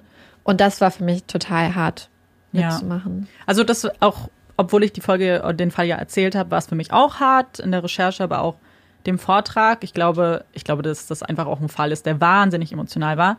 Welcher Fall mich aber auch sehr mitgenommen hat, war der von Yoshe. Also, ähm, wenn ihr euch erinnert, wenn ihr die Folge schon gehört habt, ähm, genau, geht es um Yoshe und der Geschichte, wie sie eben ja im Gefängnis landete, weil sie Drogen geschmuggelt hat, unbewusst, für einen Mann, den sie eigentlich, ja, dem sie vertraute irgendwo. Genau, das war die Folge Ein bisschen Leben. Mhm, genau. Das hat mich sehr mitgenommen. Mich nimmt ja so Ungerechtigkeit immer wahnsinnig mit ähm, und ist für mich sehr emotional, deswegen ist mir der auch sehr in Erinnerung geblieben. Auch eine Frage, die wir mehrfach bekommen haben, ist, habt ihr vor, sobald die Situation es zulässt oder allgemein, mal live aufzutreten? Das ist voll schwer zu beantworten für uns, weil natürlich könnten wir uns das total mhm. gut vorstellen, hätten total Lust, vor allem euch auch alle mal live zu treffen. Aber wir sind ja ein kleiner Podcast, wir machen das als privat, das heißt, wir haben einfach gar nicht die Möglichkeiten, Beziehungsweise, live aufzutreten. Ja, ich glaube, man kann es so plump sagen. Wir wissen gar nicht, wie man sowas angehen würde. Selber, uns fehlen die Ressourcen auch so ein bisschen. Wir haben ja. kein Management oder einen Agenten, der dann, ja, vielleicht Unternehmen anschreiben könnte und ja, also deswegen würde es wahrscheinlich einfach an so einfachen Sachen schon mhm. scheitern. Aber wir hätten auf jeden Fall Lust. Also ja. vielleicht ergibt sich in der Zukunft irgendwann. Wir, genau, wir hoffen es auf jeden Fall. Wir hätten total Lust und genau, wir, wir, wir sind optimistisch. Ja, wir manchmal, wenn ich und Ulrike dann so träumen, ähm, dann, dann überlegen wir schon, was wir machen könnten, wenn es mal Amanda live ist. hat da schon einen ganz ausgefuchsten Plan. Ja, ich habe ich hab mir da schon ein ganzes Konzept ausgedacht, was natürlich ja utopisch ist. Sehr aktuell. utopisch. Aber Wer weiß. Wir Wer hoffen weiß. es. Okay, noch eine Frage. Es geht um Eis. Lieblingssorte und Hasssorte. Dazu möchte ich eine kleine Geschichte erzählen. Ich hatte als Kind nämlich immer ganz oft Mandelentzündung. Und dann war es ja so, dass wenn man Mandelentzündung hatte, dann durfte man Eis essen. Mhm. Und ich weiß noch, dass mein Vater dann losgefahren ist und meinte, naja, du hast Mandelentzündung, deswegen darfst du heute Eis essen abends. Und dann gab es Stracciatella-Eis. Und das war damals als Kind für mich so eine schlimme Strafe, weil ich Stracciatella-Eis nicht mochte. Und dann dachte ich, oh mein Gott, jetzt bin ich schon einmal krank und darf schon einmal abends Eis essen und dann ist es Stracciatella-Eis und dann wollte ich es nicht mehr essen, habe ich geweint. Oh nein. Also das war, eine Zeit lang mochte ich das gar nicht. Aber ich bin grundsätzlich nicht so der riesen Sorbet-Fan. Aber ich mag sehr, mag sehr gerne selbstgemachtes Fruchteis, so zum Beispiel mit so mm. Himbeer oder Erdbeer in der Küchenmaschine. Ja, also ich, ähm, guter, gute Überleitung zu meinem Lieblingseis. Und das war es auch schon immer. Und es ist auch, glaube ich, keine Überraschung mittlerweile. Meine Lieblingseissorte ist Zitrone. Schon ah. immer, immer gewesen. Und ich, natürlich, je saurer, umso besser. Ah. Und Hasssorte, auch nicht überraschend, Banane. Bananeneis. Chunky Monkey. Äh. Von Ben Jerry's gibt's da was. Ja. Ne? Mhm. Da mache ich einen großen Bogen drum. Mhm. Auch eine Frage, bei der ich sehr gespannt bin, übrigens, was ihr alle da draußen antwortet. Wir posten ja die Fragen dann auch nochmal bei Instagram. Was habt ihr das letzte Mal zum ersten Mal gemacht? Möchtest du direkt anfangen? Ich kann gern anfangen. Habe ich mir auch natürlich Gedanken gemacht. Und ich habe vor, ich glaube, zwei Monaten, ich bin nicht ganz sicher, zum allerersten Mal einen Exit Room gemacht, also einen echten Raum. Nicht das Spiel, was ich ja schon mal empfohlen habe. Und das hatte ich nämlich von dem Jahr zum Geburtstag geschenkt bekommen von Walla. Und dann haben wir das gemacht zusammen. Und das war wirklich so, so gut. Es hat so viel Spaß gemacht. Wir hatten auch Tobi dabei, der hört den Podcast eigentlich auch. Liebe Grüße. Und es war wirklich total cool. Ich würde euch auch, wenn ihr aus Berlin seid oder mal in Berlin seid, unbedingt diesen Raum empfehlen. Das ist, äh, weil es gibt hier einige Exit Rooms. Und zwar ist es der von The Room und die Website ist the-room- berlin.com. Und das war so cool, weil die mit so viel Liebe zum Detail diese Räume gestaltet haben und die sich auch super gut an die Hygieneverordnungen ähm, halten. Und es war total tolles Personal auch, die uns danach, weil wir auch die letzte Gruppe waren, nochmal rumgeführt haben und so kleine Details gezeigt haben, die wir vielleicht nicht gesehen haben. Also wirklich super, super cool. Und ja, das habe ich zum ersten Mal gemacht und bin großer Fan. Ich war so ein bisschen am Überlegen. Also ich glaube, ich habe diesen Sommer zum ersten Mal ein Lebewesen geschoren. Also indem ich Olaf jetzt regelmäßig die Haare oh. schere. Und das ist eigentlich das ist schon eine ganz große Sache. Weil ich wollte gerade sagen. Dass, äh, dass du dich äh, da so rangetraut hast. Ja, ich, ich schere ja auch immer nach. Olaf hat dann auch jedes Mal mal wieder ein paar Löcher im Fell. Aber ähm, mittlerweile macht das eigentlich echt ganz gut mit und finde das gar nicht mehr so gruselig. Ansonsten habe ich diesen Sommer zum ersten Mal selber Risotto gekocht. Oh, lecker. Nach Deliciously Ella das äh, Mushroom Risotto. Das ist sehr lecker gewesen. Und seitdem bin ich so ein bisschen süchtig. Aber ich glaube, ich habe es jetzt auch schon so oft geko gekocht, dass ich es jetzt erstmal nicht mehr essen kann. Wie immer. Ja, das, ja. Aber das ist cool, weil Risotto ist natürlich mega lecker. Und dann kommen wir auch zu unserer letzten Frage. Ich weiß, dass Marike sich schon ganz doll freut. Und zwar, freut ihr euch über den Herbst und wie sieht eure Lieblingsherbstbeschäftigung aus? Ja, ich liebe den Herbst. Ich liebe den Herbst. Ich finde den Herbst so toll und so schön und ah, mein Herbst geht auf. Äh, mein Herz mein Herbst geht auf. Geht auf. Mein, mein Herbst geht auf. Nein, mein Herz geht auf, sobald Herbst ist. Und ich finde Herbst einfach so toll und für mich ist Herbst halt einfach so lange Spaziergänge. Also ich liebe Herbstspaziergänge, ich liebe grundsätzlich mhm. Spaziergänge, aber ich bin jetzt froh, dass es jetzt wieder so ist, dass man auch von morgens bis abends laufen kann und nicht die Abend- oder Morgenstunden abpassen muss, weil es zu heiß ist. Man kann immer spazieren gehen und ah, ich mag einfach das und man kann sich wieder so richtig schöne warme Sachen anziehen und sich Kerzen mit Plätzchenduft anmachen und heiße Getränke und sich einfach mit gutem Gewissen mit einem Buch aufs Sofa legen, meistens zur Recherche, mhm. aber auch cool, und den Herbst genießen. Und also ich merke das schon, ich liebe den Herbst und diese Frage macht mich mega, mega glücklich. Also meine Lieblingsherbstaktivitäten, die aber auch meistens das ganze Jahr über so sind, aber im Herbst machen sie besonders viel Sinn, ist lesen, was super gut zum mhm. Podcast passt. Ich lese gerade ein ganz tolles Buch für die nächste Folge. Backen, was im Sommer auch schwer ist, weil wenn man eine kleine Wohnung hat und der Ofen ist an, dann ja, kocht man einfach. Und jetzt kann man so richtig geile Sachen mit viel Zimt kochen. Lange Herbstspaziergänge, wobei das mache ich einfach grundsätzlich gerne. Und Kerzen anzünden. Ja. Also ich ähm, mag den Herbst auch. Ich freue mich auch immer auf Herbst, weil es dann so ein bisschen kühler wird. Aber ich bin halt riesengroßer Sommerfan. Deswegen, ähm, Sommer ist meine Lieblingsjahreszeit. Danach kommt der Herbst. Die Silbermedaille der ähm, Jahreszeiten. Aber ich freue mich, also hauptsächlich freue ich mich eben auf Pullover und ich mag den Kleidungsstil im Herbst einfach sehr. Ich finde, das ist so ein bisschen länger, aber noch nicht die Winterjacke. Ähm, deswegen, das finde ich ganz cool. Kürbisse. Ja, genau. Oh.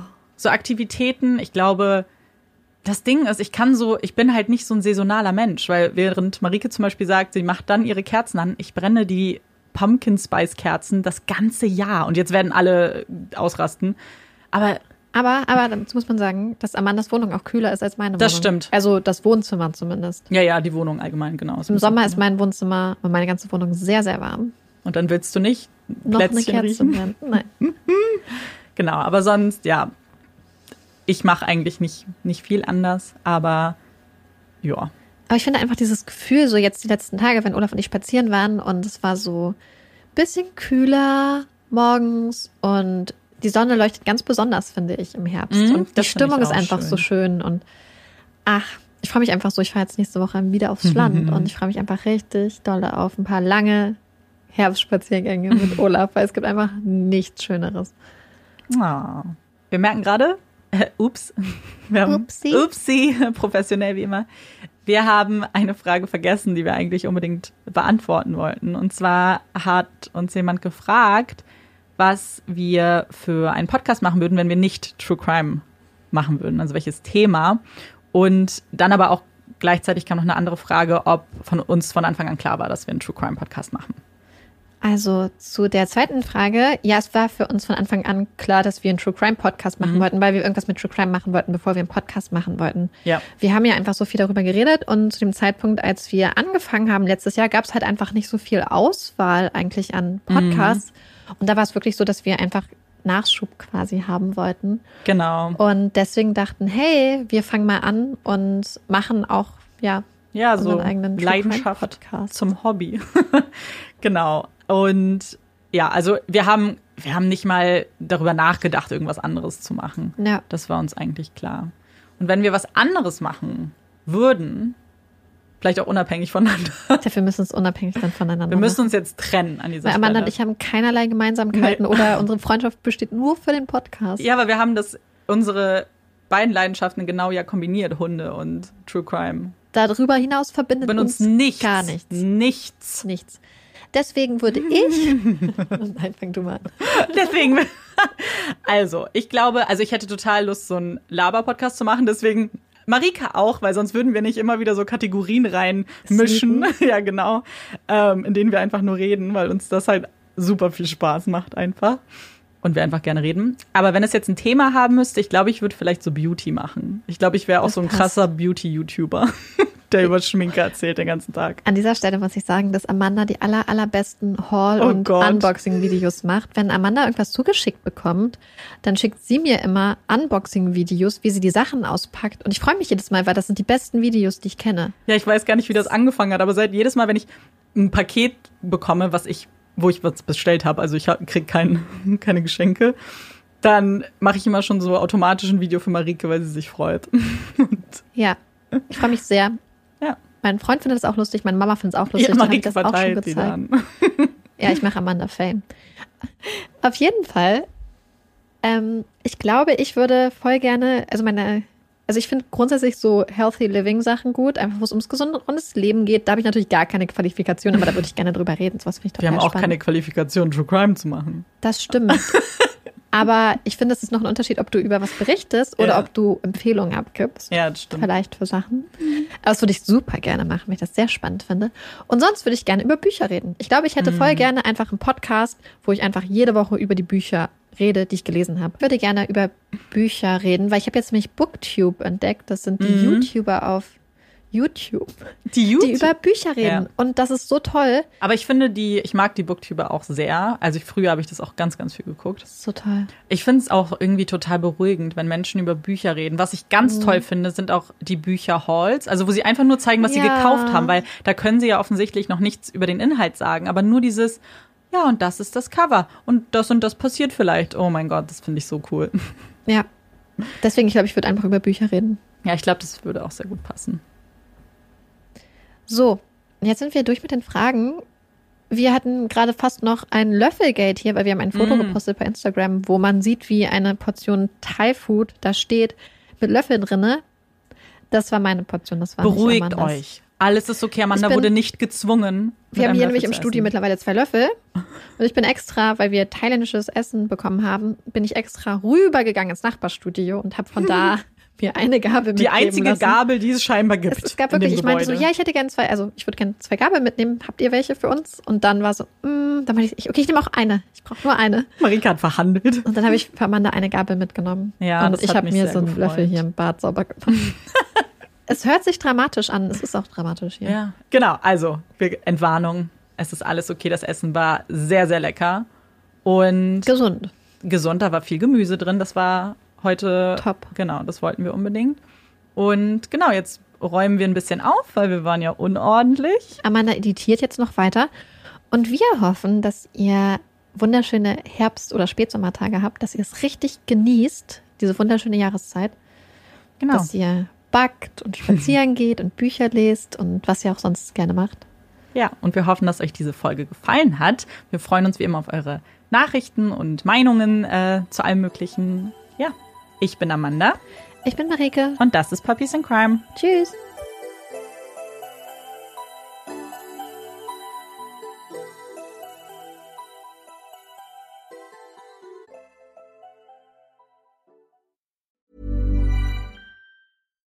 Why don't more infant formula companies use organic, grass fed whole milk instead of skim? Why don't more infant formula companies use the latest breast milk science?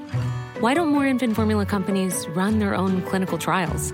Why don't more infant formula companies use more of the proteins found in breast milk? Why don't more infant formula companies have their own factories instead of outsourcing their manufacturing? We wondered the same thing. So we made ByHeart, a better formula for formula. Learn more at byheart.com.